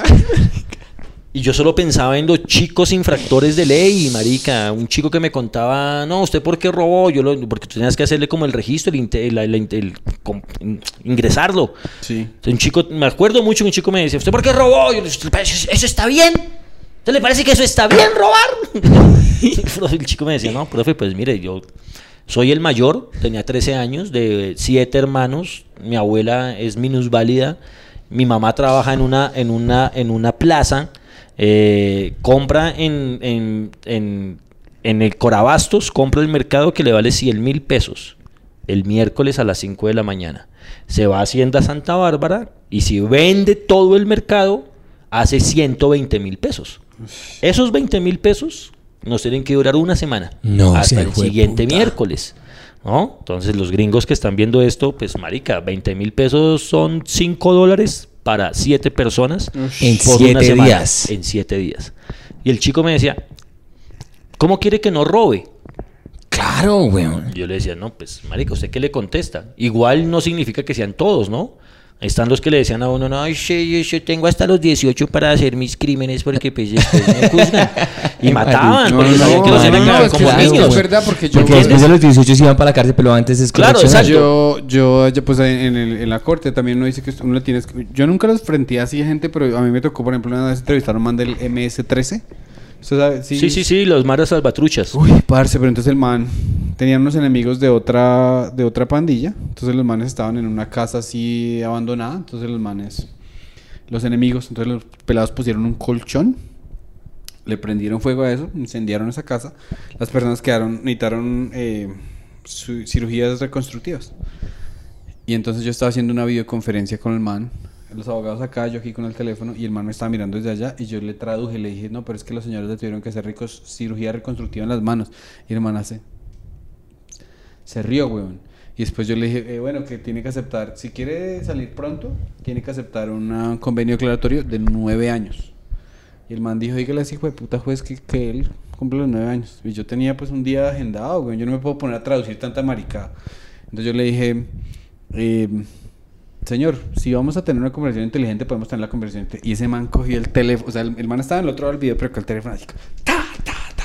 le empezó. Y, y entonces ya son chicos que crecieron de Pues una es su manera vida. salvaje desde los nueve años. Pero es- vida no pero- van a pero lo que tú estás diciendo es que no, es que en el- de alguna manera, no estoy diciendo que está bien, pero es justificado. Pues exacto, exacto, o sea, tienes que coger un caso particular, ¿no? Sí, sí, sí, obviamente Entonces, no todo el crimen es Coger un caso justificado. particular, ¿cierto? Pero un, un país como Colombia es una cosa que lo he escrito y lo he dicho. Eh, tengo un libro de historia, muy Ay, chévere, bien, de sí, historia de Colombia que se llama Formateando la Memoria con mucha comedia. Anótelo ahí para poner Colombia. el link. Lo está en, Am- Es- está en Amazon, y está en Google Play y tal, todo eso. Ama- eh, formateando la memoria. Formateando la memoria, por favor. Ahí en este momento Claro está que viendo cuando el pantallazo. sí, lo, vamos a poner ahí. Mira. Formateando, ta, ta, ta, ya, lo sé porque lo dijiste dos veces, ya lo puedo poner ahí cuando lo vea. Entonces lo está, eh, entonces, eh, ah, ¿qué iba todo esto? Con los jóvenes. que tú escribiste de, de- de esa justificación, o de ese tipo de, de- de- discrepancia entre los... Sí, hay una cosa y es que. Ah, ya, ya, ya, ya, ya, ya me acuerdo. Y lo, lo que yo trataba de decir, o un poco un pensamiento que tengo ahora, es que nosotros somos una nación del rebusque. ¿no? Eh, pulsar se llama en Costa Rica, por ejemplo, ¿no? Eh, como el, el pulso diario, el rebusque diario, ¿no? Eh, conseguir los box del, del, del día. Entonces uno acá está dispuesto a cualquier cosa, ¿no? Un país como Colombia, lastimosamente, la miserableza ya es un estrato social, ya es una categoría, ¿no? Ya, porque hay gente debajo de la miserableza, ya hoy en Colombia. Sí. Y ya el hurto, el robo en este país, ya es parte de la supervivencia, ya es parte del rebusque. Que una gente lo haga por hobby, que una gente lo haga porque le gusta, porque son delincuentes de la MS-13 desde chiquitos, qué sé yo. Eso existe. Pero Sí. también hay una gran población de gente en Colombia que roba por física y pura necesidad. Sí. Y además, ¿por qué? Porque tú ves que todos. Hoy, cuando venía para acá, estaba pasando el Transmilenio y a una chica casi le agarra el carro por salirse por el- la ventana del Transmilenio, por el, no la puerta del, de donde entran al bus, no, no por la salida de la Oh, registradora. wow. Eso Ah, es muy wow. común. O sea, ¿no? yo, bueno, yo Se estaba si- si saliendo porque la iban a agarrar porque de pronto estaba robando porque le iban a robar. No, no, no, porque saltó, porque Ah. en vez de pasar por la registradora, entiendo, las entiendo, dos entiendo, cuadras saltan por la ventana que se abre, la puerta que se abre para entrar paga al- pasaje, sí. para el pasaje. Entonces, yo decía, yo, yo, casi la agarran, ¿no? Y además son un chiste que tenía Camargo, Diego Camargo, es que la gente, las mujeres que pasan corriendo y, y se ríen en la carretera, ¿no? Que vienen los... Y ellos, Ay, no, cuidado, Marta. Así como que, puta, te están atropellando. ¿Qué te vas a reír, marica? sí, sí. Pasa rápido. Sí, sí, sí. Entonces son ese tipo de mujeres que además no son hábiles, de hombres, de personas que no son hábiles pasando, pero aún así se atreven a esa osadía. Entonces yo Claro. decía, puta, ¿cómo alguien arriesga la vida así? Entonces cuando tú ves eso dices, pues ¿por qué? Pues porque arriba la institución, los políticos, la gente que está arriba te muestra que todo se hace con trampa. Claro. En este país todo es con trampa. Ganar unas elecciones con, Con trampa. trampa. La farándula metida toda en perico. Entonces, perico, cocaína, te Claro. muestran casas, lo que tienen y después, entonces la gente es el chip que te va quedando. Se ha normalizado. Se ha normalizado. Entonces, un huevón que está en la calle que tiene un arma, pues marica, yo robo. Si, pues, si la cabal me dice que tengo que puedo usar armas y el otro huevón está robando, yo por qué no lo puedo hacer. Entonces se vuelve una cadena, una cadena, una tan cadena. sí, está normalizado que cuando tú pones, te pones indigno o tal cosa, dice, pero es que, marica, ¿cómo se arregla esto? ¿Cómo lo hace, marica? ¿Cómo, ¿Cómo usted puede cambiar esta estructura si desde arriba están así? ¿No? Entonces, todo esto iba a que trabajando con los chicos, trabajando en las universidades, yo viniendo del punk, ¿no? De, de- de- de estar en la calle en conciertos, conciertos ahí todos malévolos. Cuando nosotros comenzamos a hacer stand-up, aquí nos tocó hacer con machete stand-up, ¿no? Porque esto no es que, eh, no, vamos a Williamsburg a Sí, sí, sí. presentarnos. No. ¿Y cómo lo hacían? O sea, No, ahora era- vamos a Brooklyn. no, vamos a meternos a Brooklyn. No, vamos a Broadway. No, marica. Aquí primero era asalte bares. Entonces, O sea, bares sí. que no había nada, no existía nada. Sí. Eh, nos da cinco minutos. Sí, eh, nos sí. deja para El- el- cuenteros. el- el- don- allá, allá lo llaman el, el show emboscada. el show emboscada. Entonces nosotros aprendimos con shows emboscadas, Eso marica. es una gonorrea porque usted está ahí con su micrófono, ¿sí o qué?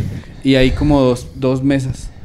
Y usted empieza a hablar y se empiezan a acercar para, para, para, para, para como decirle, Sí, sí. váyase a la mierda Tal que aquí cual. estamos hablando. Sí, sí. Así aprendimos nosotros, Marica, marica, y así muy lo duro, hicimos muy bravo, nosotros. bravo. Con Entonces la generación de. Diego Camargo, Gonzalo Valderrama, eh, Antonio Sanín, Julián Arango, que se presentaban en Los Ladrillos, eh, que había bares en, una vez me acuerdo, en un, un- un restaurante en la 93, que es lo más fifí aquí, pues Manhattan, la Quinta Avenida, uno allá metido en la 93, marica, eh, un sitio que se llamaba Río Grande, un restaurante, la gente comiendo y se sube Gonzalo Valderrama. Bueno, vamos a hablar de líquidos y gaseosos. Puras rutinas de, de, de chichi y pedos, eso fue en el 2003, 2004.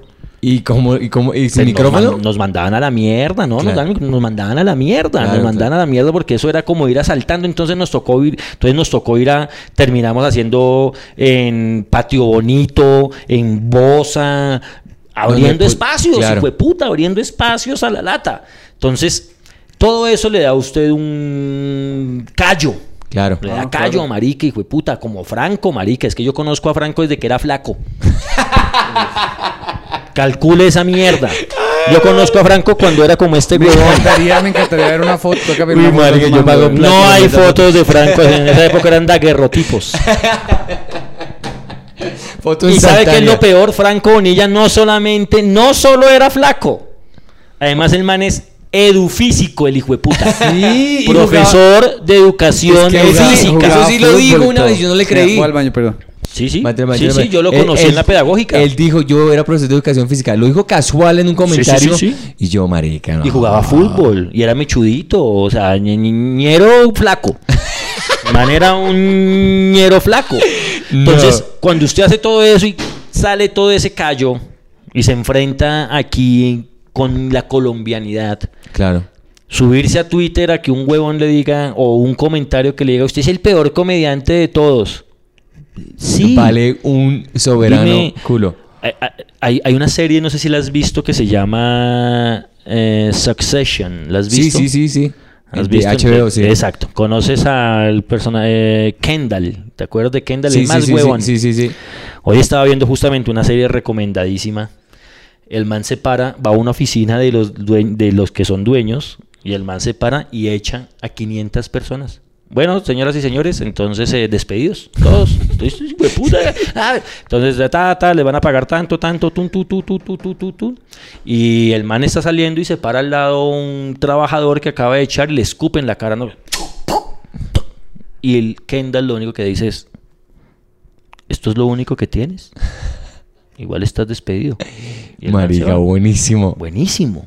Buenísimo. ¿no? Entonces un poco pasa como con los comentarios que le hacen a uno en internet todo el tiempo. Te mandan a la mierda y, y crees que me vas a hacer daño. Es una guerra psicológica. es una guerra psicológica. Porque es el ego. Lo que pasa es que lo que hacen las redes sociales y los comentarios negativos en las redes sociales es que nosotros ahora no es el bullying así físico, que si de verdad duelen cara a cara, sino que algo que de pronto te llega y te coge Ajá. un nervio. Y que te afecte el ego. Y algo que se aprende en la comedia, o que nosotros aprendimos desde chiquitos, es que el comediante tiene que tener un ego ni el hijo de puta para enfrentarse al público, para estar al frente y para soportar que golpeen su ego. Claro. ¿Me entiendes? Los, eso es una cosa que tiene el boxeo. Sí. El boxeo los preparan. El otro día yo practico boxeo, marica. Ensayo, eh, ¿Ah, entreno, sí? entreno. ¿Sí? El ¿Y- y entrenador llegó- peleas también solamente entrenar? No, pues con el entrenador. Pero el man ahí estaba de, de ahí, tin, tin, de sparring. El man haciendo sparring mío, me pegó aquí. El man es un profesional, el man que entrena, me golpeó aquí en la costilla. Me lesionó mes y medio, este hijo de puta. Mes y medio, te digo. Mes y medio. Durante un mes yo no podía voltearme en la cama. Y- Ay, Y eso que no me uy. par- si te parten la costilla, Y, y parce, eso- marica, no puedes ni respirar. y no lo pueden arreglar con nada, sino que no, esperar. no, no, esperar. Me golpeó, marica, y esperar ahí y me dolía la hijo de puta ¿No costilla. había una sobandera en su barrio? Una Esas soban- sobanderas esas aquí son clásicas. Ay, don Diego. Ay, don Diego se le sale, don Diego. Eso tranquilo, don Diego. Fue una marihuana, don Diego. Mierda, no sale con sobandero, weón. Pero gracias por el dato. Me imagino ese weón caminando por Willisburg. Un sobandero para acá, marica, en Brooklyn. Un hijo de puta de Haití, marica, que me haga vudú. No, marica, yendo al barrio jamaiquino. Necesito al barrio, al barrio Jamaica con hijo de puta me hago un masaje Me allá. me encanta es que Pedrito sale con los apuntes y dice así, marcas boyaco, güey. No, no, es que uno se sabe, marica. ¿Tú sabes quién se llama Pedro González? Don Hediondo. Don weón. Claro, marica. claro. Estás en la ruana. O sea, le llegas a la ruana, güey. Oye, marica, entonces, en el boxeo, ¿cómo preparan los manes? Pues claro, el man súper apenado conmigo. Yo soy un huevón, un señor ahí que va y paga para entrenar. Y el man súper apenado me decía y me explicaba, me decía, no, pues es que así se preparan los, los, los, los, los boxeadores, recibiendo Claro. golpes. Claro. Y eso es el boxeo. Eso es la comedia. Esa es la comedia. Finalmente, Es que yo estoy viendo te a- preparan a darte golpes, a que te tires, a que te caigas en la lona y a que te vuelvas a, A parar. parar, claro. Entonces tú ves a este man Canelo, que lo que estábamos, Canejo, que estábamos hablando Sí, el otro sí. día, el hijo de puta no golpea. Es una vaina impresionante en el primer, en, los primeros cinco rounds. O el, la que vi, ¿no? Entonces salía este man, el, el contrincante solo tenía el jab. Entonces el man solo pa, pa, pa. Entonces lo buscaba, pa, Y Canelo, Canejo, solo era así, el man con los brazos abajo, estudiándolo, marica, y reciba golpes. Factor, un factor psicológico muy violento, ¿no? ¡pum! Y reciba, marica, a ti te dan, huevón, a ti te hacen así en las orejas. y hijo de puta. Estos manes están preparados, golpes, golpes, Sí, golpes, claro. golpes, golpes, golpes, Y golpes. es, es como la, o sea, la misma psicología de nosotros, ¿no? Por ejemplo, nosotros Esa es la comedia. Yo ya, ya entro, usted sabe que el, el- el come- algo que de pronto el- una persona común y corriente no entiende es que para uno ya su lugar, eh, eh, para mí es el New York Comedy Club. Entonces ya ese chuzo yo me conozco todo el camerino, todo. Entonces yo, yo me subo ahí y me vale huevo. Si me va bien o me va mal, me vale huevo porque estoy como en mi casa. Entonces, cuando uno viene acá es totalmente distinto. Yo soy una persona que necesito pararme muchas veces para tenerlo fresquito. Yo vengo en español. Entonces, que ya nos pusieron el tomateadero. Yo pensé que íbamos a ir a calentar la audiencia. sabes que se lo creé yo, ¿no? Una chimba de conceptos. Una, un concepto- una- una- Sí. es una cosa muy chévere, es muy una chévere. creación mía con Rafa López. Buenísimo. Entonces yo dije, bueno, pues si nos tocó, nos pusieron al tomatadero, nos pusieron al tomatadero. Y nos dieron tomate. Y Santi estaba tratando de, de analizar conmigo. Y yo dije, Santi, qué chimba que nos den tomate, weón. Claro. Porque yo mañana, mañana a primera hora yo estoy escribiendo, weón. Mira, tú has sido una cosa que pasó muy curiosa en, en Toma tu tomate. Y es que por hablar de un caso, por ejemplo, yo recuerdo a Brian Mora. Sí. ¿Lo conoces? Claro, ¿Lo sí, ahorita le vamos a abrir en Rembrandt. Exacto, has visto la comedia del man. El man tiene una comedia muy buena. Un teso. Es Un teso. Fue el primer comediante que yo vine, que yo vi aquí en Colombia. Fíjate, yo vi a Brian, me encanta Brian y me encanta el Gordinflas. eh, Claro, claro, Gabriel Murillo. Gabriel Murillo, porque yo les vi todo el proceso en el tomatadero. Es bonito, ¿no? Los vi cuando todavía no eran unos comediantes reconocidos ni grandes comediantes como son ahora. Entonces eran chicos que llegaban allá.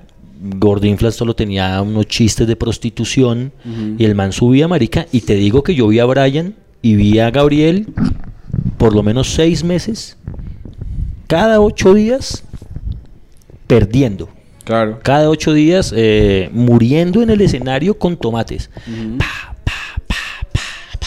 Wow. Y de repente uno veía un minuto, pa, pa, minuto y medio, pa, pa, dos minutos, pa, y fue puta, pasó los tres minutos, Claro. cuatro minutos. Yo seguí todo el proceso del Gordinflas. Claro, Qué obviamente chingón. les ayudó un montón eh, lo que tienen con ánimo de ofender y tal, pero una cosa es YouTube y ustedes lo saben, y otra cosa es la comedia en el escenario. Claro, claro, es el totalmente y distintos. público y tal, y otra cosa, marica, pero me acuerdo incluso que estábamos en el Festival de Comedy Central eh, en, Maya, en Miami, en Medellín, y había como, el público eran como dos mil personas. Y se me acercó el Gordinflans y me decía, el, el gordo me decía, "Mm, Mateus, me va a subir ahora. Un consejo. Eh, más allá de lo que le dije o no le dije, me acuerdo que el man en esa época pues era un chico muy tímido que los tomates le ayudaron mucho. ¿No? Entonces un poco cuando nosotros creamos ese formato con Rafa López era justamente por eso, porque le decía, Rafa Marica, a nosotros no nos tocó televisión.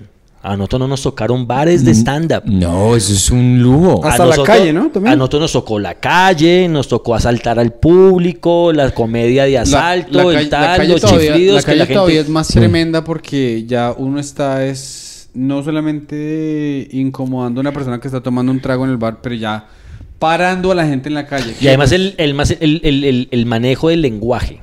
Porque cada escenario es distinto, no es distinto, es distinto a la calle, al, a- son otras dinámicas, totalmente distintas. Entonces cuando yo le decía a Rafa y nosotros ya habíamos tenido el boom de comediante, ya habíamos salido en televisión, ya habíamos hecho cine, ya habíamos tenido plata, ya toda esa mierda, ¿sí? Entonces yo le decía a, a- a Rafa, le decía, marica, estos chinos tienen que sufrir lo que nosotros sufrimos, estos hijueputas. Qué chimba, ¿Qué te hizo Franco ayer?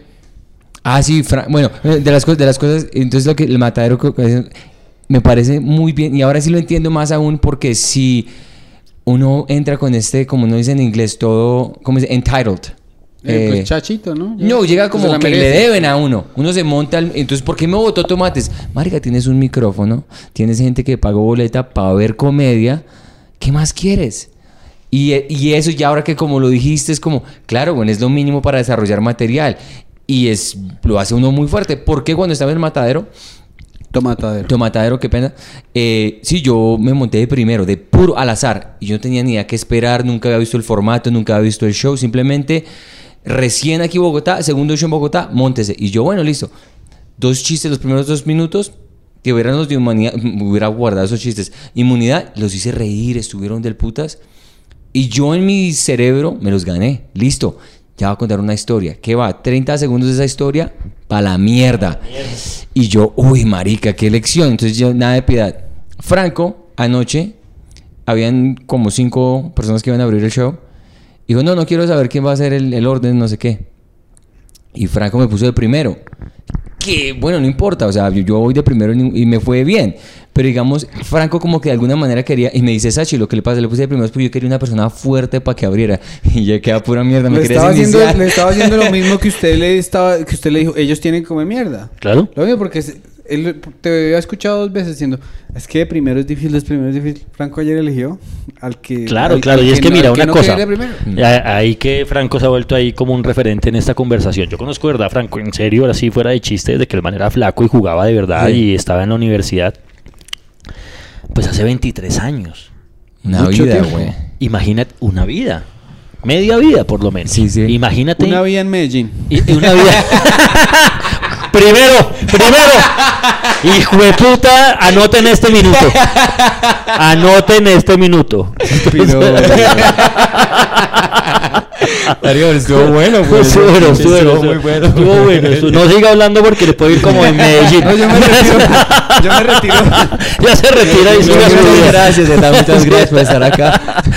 Eh, imagínate, yo he conocido a Franco contando cuentos, siendo tierno, que le da- yendo como un culo, inventando rutinas, escribiendo las mismas rutinas, haciendo rutinas que le van mal, vestido de una manera. El man después de 20 años, 21 años, qué sé yo, encontró su manera real de ser en el escenario, buscándolo, sin quererlo. Claro. Es decir, el man lo buscaba, pero el man no es que dijera, no, es que mi comedia es... No, era un man que se paraba, que se paraba, que intentaba, que intentaba, que intentaba. Siempre le fue bien, porque pues igual tiene un talento en el hijo de puta. Mm, sí, sí, sí. Pero hasta después de 20 años... Qué chimba, güey. Es que. Encontró eso que usted me dice a mí, marica, me encanta como el hijo de puta habla, como el Sí, man sí. dice, Claro, como el tan tan. claro. Y yo lo vi cuando el man empezó diciendo, cuando la gente, cuando empezó a darse cuenta y los mismos amigos tal vez le decían que lo mejor era que fuera más él, que fuera más ñero, que lo que es él, porque realmente claro. el man es ñero. Sí, pero sí, no claro. ñero en el sentido de... No es una cosa mala, sino No, una cosa mala, él- sino él una es- cualidad. Él es calle, pues. Es Es calle. Como- callejero. Como, callejero, como me- Bart es callejero, ¿me entiendes? Entonces yo, por Claro. ejemplo, hoy en día yo no sé si ya encontré mi comedia. Yo no puedo ya, decirlo, no, es que yo estoy con... No, no, yo sé que la estoy buscando. Sí. Y algo que- que me hace respetar profundamente a estos comediantes, un tipo como Franco, un tipo como Bart, ¿no? Es que van en un proceso ni el hijo de puta montados en su película Sí, sí. que sean famosos, que no sean famosos, que en un momento estalla y estalla. Sí, claro. Pero eso solo es la constancia. Claro. La constancia y la constancia que se la da el amor de querer el, el- el arte, ¿no? Porque el, el- el hambre de plata, la gana de esto, no, no lo sostiene uno. No, no lo puede sostener. No lo puede sostener porque, porque uno aquí sufre mucho en este negocio, así como goza mucho. Claro. Entonces, eh, claro, usted tiene contratos, marica, o lo que usted dice, televisión, cine, marica, porque yo he hecho televisión, he hecho cine, he escrito, marica, y de repente un, un solo show, Son una sola contratación le Son puede horribles. pagar a usted el, el año, Claro. dos años, pero... Después- Otras veces tiene que estar con shows que valen 100 dólares, marica, claro. y vivir con 100 dólares, hijo de puta, pero eso es la comedia. Y lo que pasa es que usted puede estar en un, o sea, digamos el viernes le dieron el cheque así que usted lo tiene en el bolsillo que le paga sus gastos de, su- de supervivencia por un año. Y el día siguiente va a un bar sucho y 20 personas lo miran mal y usted, Y se va a la culo. casa con ganas de llorar. Y le da ¿no? como un culo. Ujú. Entonces eso es la comedia. Entonces los chicos, la, la diferencia que yo le doy o el, el- el carácter de respeto que yo le doy a estos comediantes, Gonzalo Valderrama, es que hicieron comedia, hicimos comedia cuando la comedia aquí en Colombia no No era un negocio. Cuando no tenía un nombre, cuando no se llamaba stand-up comedy. Era el hijo de puta amor de querer hacer esto, de seguir buscando y de seguir averiguando. Entonces, lo que tú decías, lo que tú me decías cuando estábamos subiendo, hay gente que está, trabaja en bares toda la hijo de puta vida. Sí. A lo mejor ese es, ese es su punto. Y siguen, siguen, siguen, siguen, siguen, siguen, siguen, Les vale verga. Porque eso es su vida. Sí, claro. Y a nosotros esto era nuestra vida. Entonces, cuando salió el, el, bull, marica, y usted pasaba, imagínese usted pasar de ganar 100 dólares cada vez que se presentaban a de repente estar en televisión y ganarse ya 5 Cien. mil dólares. Claro. De un día a otro, hijo de puta. Entonces la gente, los otros lo ven y dicen, ¿qué hijo de puta este cómo es? Sí. Pues, marica, todos los hijo de putas días La constancia. haciendo machete. Sí, claro, ¿no? claro. Entonces, finalmente, ¿cómo le pasó a Franco lo que le pasó por YouTube? Sí, sí. No, y el, el mari- lo que me asombró a mí mucho también es que YouTube tiene un poder impresionante ahorita acá. ¿Por qué? Porque nosotros estábamos aquí con él afuera, solamente charlando. Gente. Sí, la gente tomando pasa. fotos. Sí, sí, sí, Y- sí, sí. Y, y Franco es muy él. Es lo que me encanta de él, es que estos gomelos les gustan las cochinadas. Sí, sí, sí, Diciendo sí, cosas sí, así por el estilo. Y que pasaron unos niños. Y mira, esa conilla es. Sí, ahí". sí, sí, y, el, sí. y el marica les dice: Ustedes no viven acá, ¿cierto? Ustedes vienen fue acá a robar. Sí, y sí, ellos sí. cagados de la risa. Claro, Ahí está claro. la moto, weón.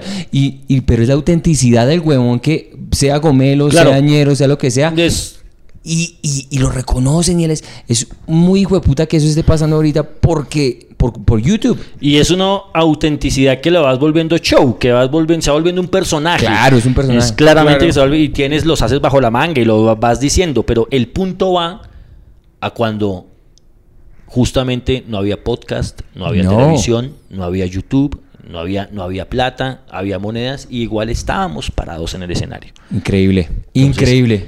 Eso es una cosa, y eso era justamente el compromiso con Toma tu Tomate. Quieres ser grande y quieres ser hijo de puta, sufre. Sufre. No, qué chimba, güey. Y yo vi de verdad, eh, para terminar este segmento, como el Gordinflas pasó de. Open ah. tin, tin, tin, a punta de tomatazo lo bajaban a tener cinco minutos de aplausos. Chimba. Aplauso sobre aplauso. Muy Entonces, bueno. eso es una Es- escuela es muy hijo de puta, es lo marica. mejor. Claro, claro. Bueno, entonces, marica, yo no sé por qué hablar una... ¿Cuándo tenemos que irnos para No sé, ¿qué esa es? cosa? No tengo Oye, ni iba idea. a contarles una cosa a propósito, Dígale, ya sí, para sí, terminar. Terminemos Pero con nos. Muy falta una curiosa. sección, nos falta una sección. ¿Qué, qué Una cosa muy hacer? curiosa ahí como para terminar y es cómo conocí yo ahí a, a propósito, porque yo no lo cuento mucho, pero ya que entrevistaron a Iván y que lo acabo de ver, imagínense, yo conocí a Iván Marín cuando los dos trabajábamos en Cine Colombia lavando ollas de maíz pira. No, ¿en serio? Entonces, Cosa tan loca, güey. eh, en, un, en, en un centro comercial que se llamaba Porto Alegre. Y el man ahí tenía sus pinitos y estaba buscando como estar en 88.9. Yo ya me paraba como en escenarios a hacer comedia. Y yo le explicaba un poco a él cómo es la comedia. Pero yo no es que fuera, pues eso fue hace también hace como unos 20, por lo menos unos 2000, sí, unos 2002, por ahí, 2001, 2001, unos 20 años y, y nos conocimos ahí, fíjese, nos conocimos Qué ahí ri- los qué- dos trabajando en Cine Colombia, lavando y limpiando y trapeando y tal. Ahí hablábamos de comedia en ese momento. Wow. Y, y que eso es hermoso, güey. Mm. Sí, Hermoso. es que es- esa es la comedia. Por ejemplo, en, eh, esta chica eh, se llama Punky Johnson, ella. es afroamericana que ahora está en Saturday Night Live, pero ella, digamos, digamos, un año antes de estar en Saturday Night Live, ella trabajaba en la cocina de la del Comedy Store. No, y, y- el, y el Comedy Store tiene esa tradición del portero. A los chinos de que llevan cinco años. y ¿Quiere llegar? Empieza por portero. Les Sí, contratan sí, sí. de portero. Claro. Dicen todo el mundo, uy, este man es muy de buenas, güey. Claro, Sí, por- porque claro, soy portero de puta, soy portero Soy del Store, Claro, claro. No, los grandes han pasado por ahí. Grande, Mark. Maron, eh, ahorita que también ya está La grande el verga. hombre. Eso, Sí. eso, eso es algo pues que es más Es un puesto- rescatable de la sociedad gringa que es que si uno sí puede empezar de portero. Puede Sí, sí, sí, sí, sí, Porque sí, mi, sí, mi sí. empezó de portero en Ecopetrol y se graduó de Se graduó de portero. Me gradué de portero, sí, sí, sí. Y alguien me decía una cosa gringa muy chévere y me decía sobre los gringos que es verdad, sobre la industria gringa, y es que me decía, la diferencia entre otros países y Gringolandia es que igual te abren la puerta, no te reciben, seguramente no te aceptan, pero pues te abren la puerta, ¿para dónde va? Sí, Sí. A la orden, no, mire, voy a esto, sí, tal, puede que usted no siga más adelante, pero por lo menos no tiene el portazo encima. Sí. Es verdad. Lo- le dejan ofrecer. Por Le dejan menos. ofrecer. Le dejan ofrecer. Muestre qué es lo que tiene. Muestra Ah, qué es lo que tiene. Sí, no nos sirve, chao. Es verdad. Pero no es como, no, no es como los países eh, emergentes de tercermundistas que estamos como a cerrar las puertas. Como no, nadie más puede entrar aquí. Esto es solo mío. Esto es una cosa mía. Es muy individualista y como muy... Y una, a mí lo que... El este experimento o este proyecto que vamos haciendo Pedro y yo eh, nace de, de... Digamos, yo comencé comedia en inglés en Montreal. Porque uno creía que eso era lo que existía. Así es como uno es comediante. Y el único, la única forma de comedia que yo pensaba que podía ser posible en español, uno estando en Canadá, era Andrés López. Ujú. Era como el único... El referente. El referente. Y yo siempre pensaba, pero uno cómo, cómo llega a ser como este man. Y solamente, y yo lo único comparativo a él era Just for Laughs, que es donde se presentan todos, Ujú, Louis ujú, C.K., Jerry todos. Entonces yo decía, no, me toca hacerlas en inglés porque no tengo ni idea. Y para mí las cosas más bonitas es ver el desarrollo y la escena y el talento tan hijueputa que ha existido en este país por tantos años. Claro. Conocerte a ti, conocer a, a Franco, conocer a una cantidad de gente y volvernos muy amigos de Antonio. Antonio Marica, yo, él es una calidad de persona y es como uno se da cuenta de... La vida es muy rara, güey. Porque uno guerreándola ya haciendo comedia en los Estados Unidos, haciendo otras vainas y ahorita como esta emoción que uno siente de estar aquí en Bogotá, güey. Yo Sí, cambia, ¿no? Eso está chévere, ¿no? Sí. Como que todo el mundo piensa, Nueva York, marica, donde están los grandes comediantes, Woody Allen, marica, George Carlin. Sí. Y de repente los gringos vienen acá y dicen, hijo de puta, Bogotá, Sí, marica. y, no, y no- es mentira porque nosotros, digamos, la semana pasada estuvimos en Boston haciendo un show grande, Pedro y yo, y marica, estuvimos bien, hicimos el show lleno, repleto de una, hicimos al hotel y dormir. Ayer, 10 minuticos nomás en Boom, llegué a la casa y no podía dormir, güey. La adrenalina tan hijo de puta. La adrenalina, me no- paré, en marica, en, Bogotá y no me robaron, hijo de puta. Yo tenía una adrenalina. Hice comedia, hijo de puta, y no me robaron. Yo, eso fue lo que yo le dije a Santi. Santi me dijo, yo no me quedé dormido a las 3 de la mañana. Yo le dije, yo también, porque pues la adrenalina de montarme. Y después que no me llegó el Uber, cogí un taxi y la adrenalina. La adrenalina, la otra que adrenalina. yo no conozco. Señor, no me meta más adrenalina, que ya tengo suficiente adrenalina. violento, Sí, una sobredosis de adrenalina. Eso está muy chimba, eso está muy chimba, sí. eso está muy chimba, ¿no? Hay gente, obviamente, que ha hecho el camino, un man como Franco Escamilla, pues que obviamente es como ahora parece ser el dios El latinoamericano, bueno, el- el, el C.K. sí. No, a veces uno ve la comedia y uno dice, uy, pero... sí, pero, no, lo- pero, lo- pero ¿por qué? Pero pues hay algo. Sí, ¿no? La constancia del trabajo, el el, el- el- el lograr hacer su personaje. eh, los mexicanos siempre han estado mucho más cerca a Gringolandia, ¿no? claro, Eh, por conveniencia y mm, por sí. distancia ha sido más fácil. Vallarta y estos manes. Pero resulta, weón, que de repente siento yo que la comedia en español en Gringolandia se está convirtiendo un poco como el reggaetón. ¿No? Como que Sí, ya sí, llega sí, ya. J Balvin y me vale verga si habla en inglés o en español, yo me lo gozo.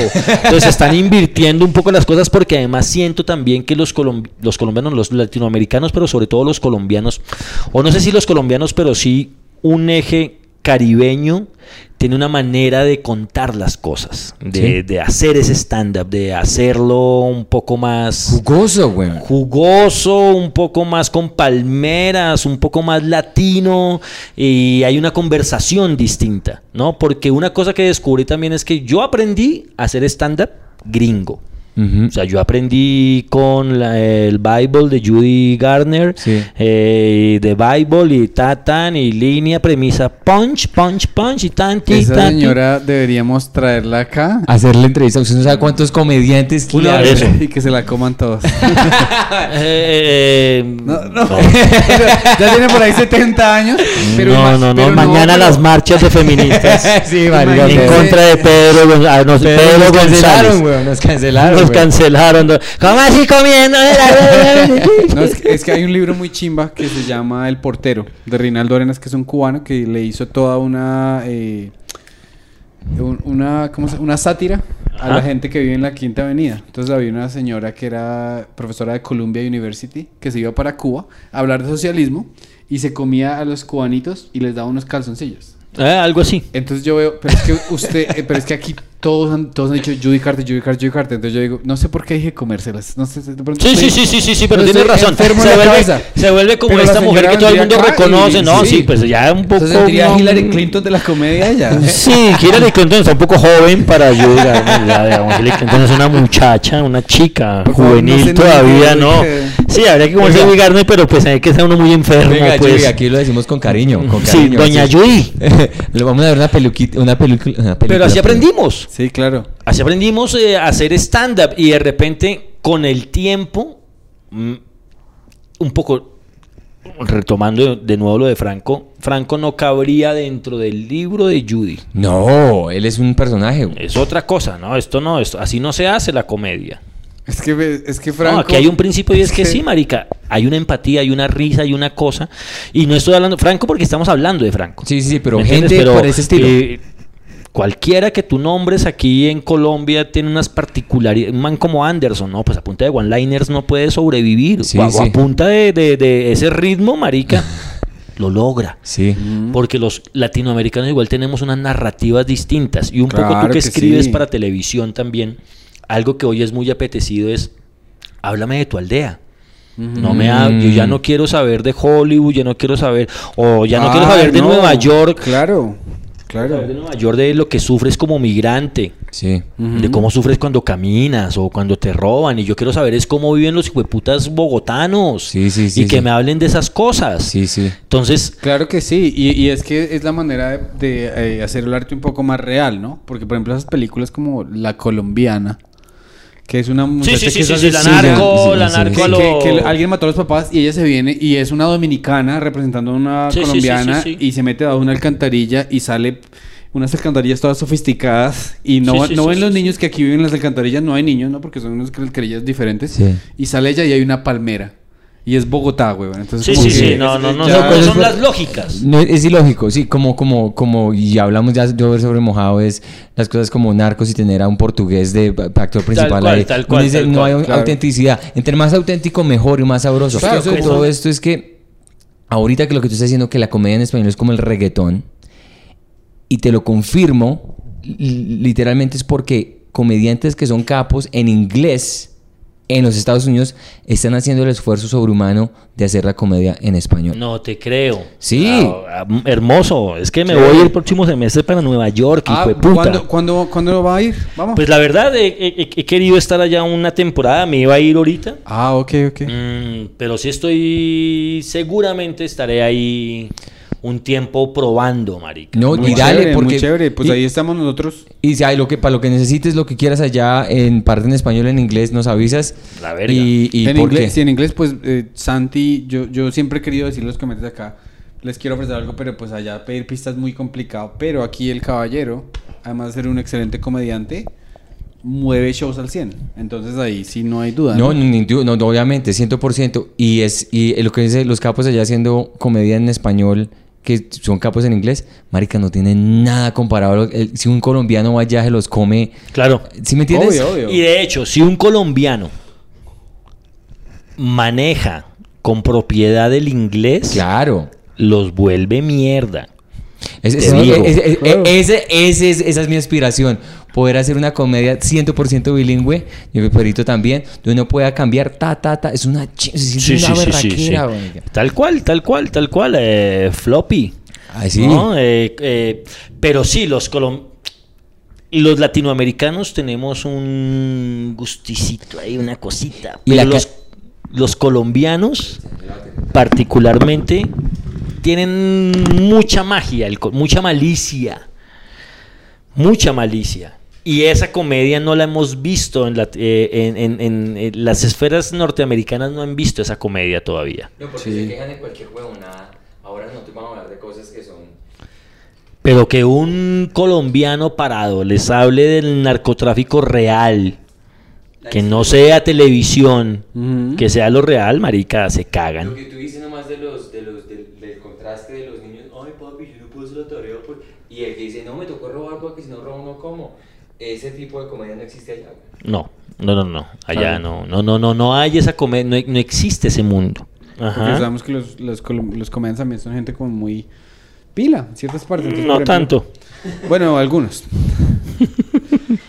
Eh, un libro, ya tenemos la recomendación de eh, Formateando la Memoria, pero un libro que usted haya leído y usted diga, no, este libro es una chimba, me, me- me- o me hizo reír o me hizo Hay un, modo libro de muy, pensar. hay un libro muy pertinente para esta conversación que escribió un señor que se llama Junot Díaz, Juno Díaz, ok.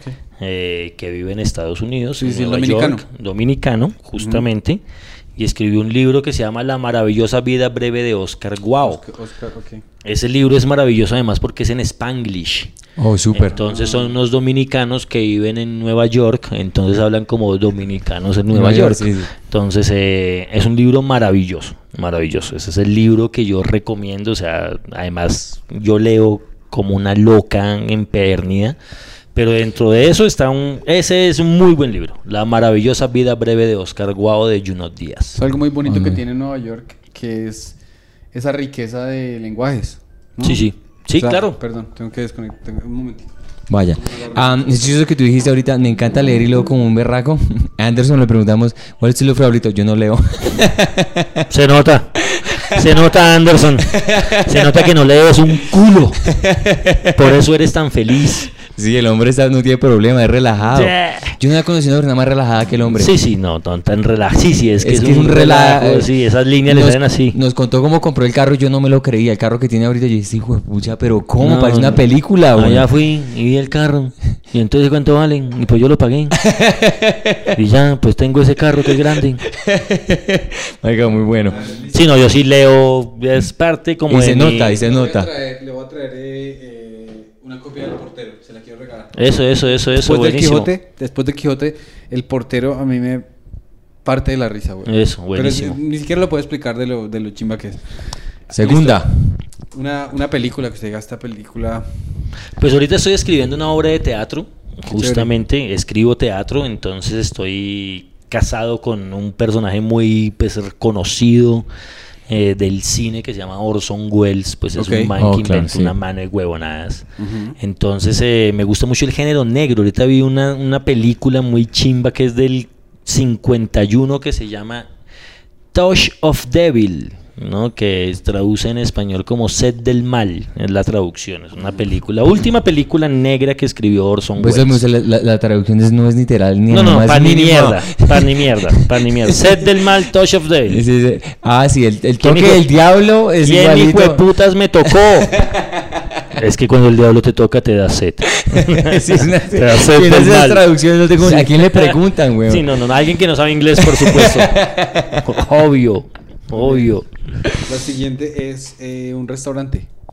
Un restaurante, hay un restaurante que se llama Ramen Amen, venden ramen. ¿Acá? Buenísimo, sí, 54 con sexta. Ramen amen como la palabra amen de amar. Amen de amar y ahí venden un delicioso Ramen. ramen. Está chévere para llevar a la esposa porque a mi esposa le gusta mucho el ramen. Está buenísimo, está buenísimo, te digo, está buenísimo. Perfecto. No es Doña Segunda, por supuesto, pero No es ninguna doña segunda, pero ahí tiene el ramen. ahí tiene el ramen. tenemos libro, película, restaurante, ¿no eran cinco? Sí, claro. El- el consejo, pero ¿cuál es, la, ¿cuál es la otra? Ah, un video que lo haga reír. Hacer Un- videos de YouTube, una un video, una o cualquier cosa que usted lo haga reír mucho. Desde un video en YouTube hasta el Chavo del Ocho hasta... No tiene que ser video como tal, pero algo así como que uno diga, que uno lo ve y se ¿Me hace. hacen reír los gatos? Los maricas videos de gatos. Videos de gatos. Me hacen reír como un putas los gatos. Yo tengo un gato y, y yo vivo en un quinto piso y el, y el man se, eh, sale a la ventana y se queda ahí en el, o sea, en la intemperie, pues se para ahí en la intemperie y hay una cosa que a mí me da mucho miedo a veces del hijo de puta gato y es que cuando está en la mesa, el man en una mesa parado y está jugando, se cae y le vale verga. ¿me entiendes? Eh, Entonces se va para atrás y. ¡pum! Se cae. Yo dije, ¿qué tal ese hijo de puta se le dé por jugar ahí en el quinto piso y le vale verga? O sea, el man igual se Cae cae. parado. ¿No? Entonces me gustan mucho los videos de gatos, y de- y- pero me gustan mucho los videos de comedia. Yo veo comedia. Eh, Richard Pryor, de verdad, es un man que me destornilla sí, de la risa. Claro. Me destornilla de la risa Richard Pryor. Es demasiado rápido, sí, demasiado y tiene una vaina con el cuerpo, con, con la mirada, con el tono exacto, o sea, el, el timing perfecto para hacer comedia lo tiene Richard Pryor, ¿no? Me Claro. acuerdo mucho una rutina que el man tiene y es que le dice la abuela, Richard, ven para acá, Richard. ¿Qué es esta mierda? ¿Qué es esta mierda, Richard? Abuela, es cocaína. ¡Maldito Richard! ¡Pa! ¡Pa! ¡Pa! ¿Qué estás haciendo? ¡Maldito Richard! ¡Pa! ok, Richard, te vuelve, vuelve, ya lo voto, abuela, ya lo voto. ¿Qué hiciste, maldito Richard? lo voté por Linodoro. ¡Maldito Richard! ¡Perdiste 1500 dólares! ¡Maldito Richard! ¡Infeliz! Teníamos que güey. venderlo, Richard. claro, claro. Ay, marica. Esa- Es lo más Richard cercano. Pryor es. Es lo más cercano al, humor chipcha o al humor Sí. así, así que, que es auténtico. Dice Sí. el- la abuelita que le dice Mari, que Tal es cual. muy Richard bueno. Pryor es. No, es que Richard genio. Pryor. eh, Marica, él se como- prendió fuego en el escenario en el Comedy Se Store. prendió fuego en el eh, Comedy Story y, es- y el man tiene un chiste. ¿No han visto un chiste que el man coge un cerillo, un encende, un fósforo, lo prende? This is Ah, Richard sí, sí, Pryor. Sí, sí, sí, sí. Hay un chiste que me encanta que no, no es, es, un chiste como tan bien estructurado que de pronto creo que es un chiste que se lo escribió Paul Mooney, porque Paul Mooney le escribió chistes a él. Entonces él dice que, bueno, cuando vamos a la cárcel, que es para ju- justice, es just us. O sea, somos puros negros, ¿no? Después dice que él está viendo, está en filas para esperar al juez y entonces él dice que hay gente que es muy creativa para las excusas, ¿no? Entonces que hay un señor que le está diciendo, señor, pero ustedes, eh, aquí lo estamos juzgando por narcotráfico, explíquenos. Y dice, no, señor. Yo, señor juez, soy una persona muy humilde, de buena, que de buen corazón se me enfermó la mamita. y yo traté de conseguir trabajo, traté de pedir préstamos, traté de hice todo lo posible, todo lo podido y por haber. Y yo no conseguía trabajo. La única razón por la que yo empecé a comerciar con estos estupefacientes fue para yo pagar las cuenticas a mi mami médicas, ¿no? O sea, para sacarla adelante de la enfermedad. Por eso fue que cuando me cogieron con los 200 kilos de cocaína, yo estaba tratando de construir un hospital en las Bahamas.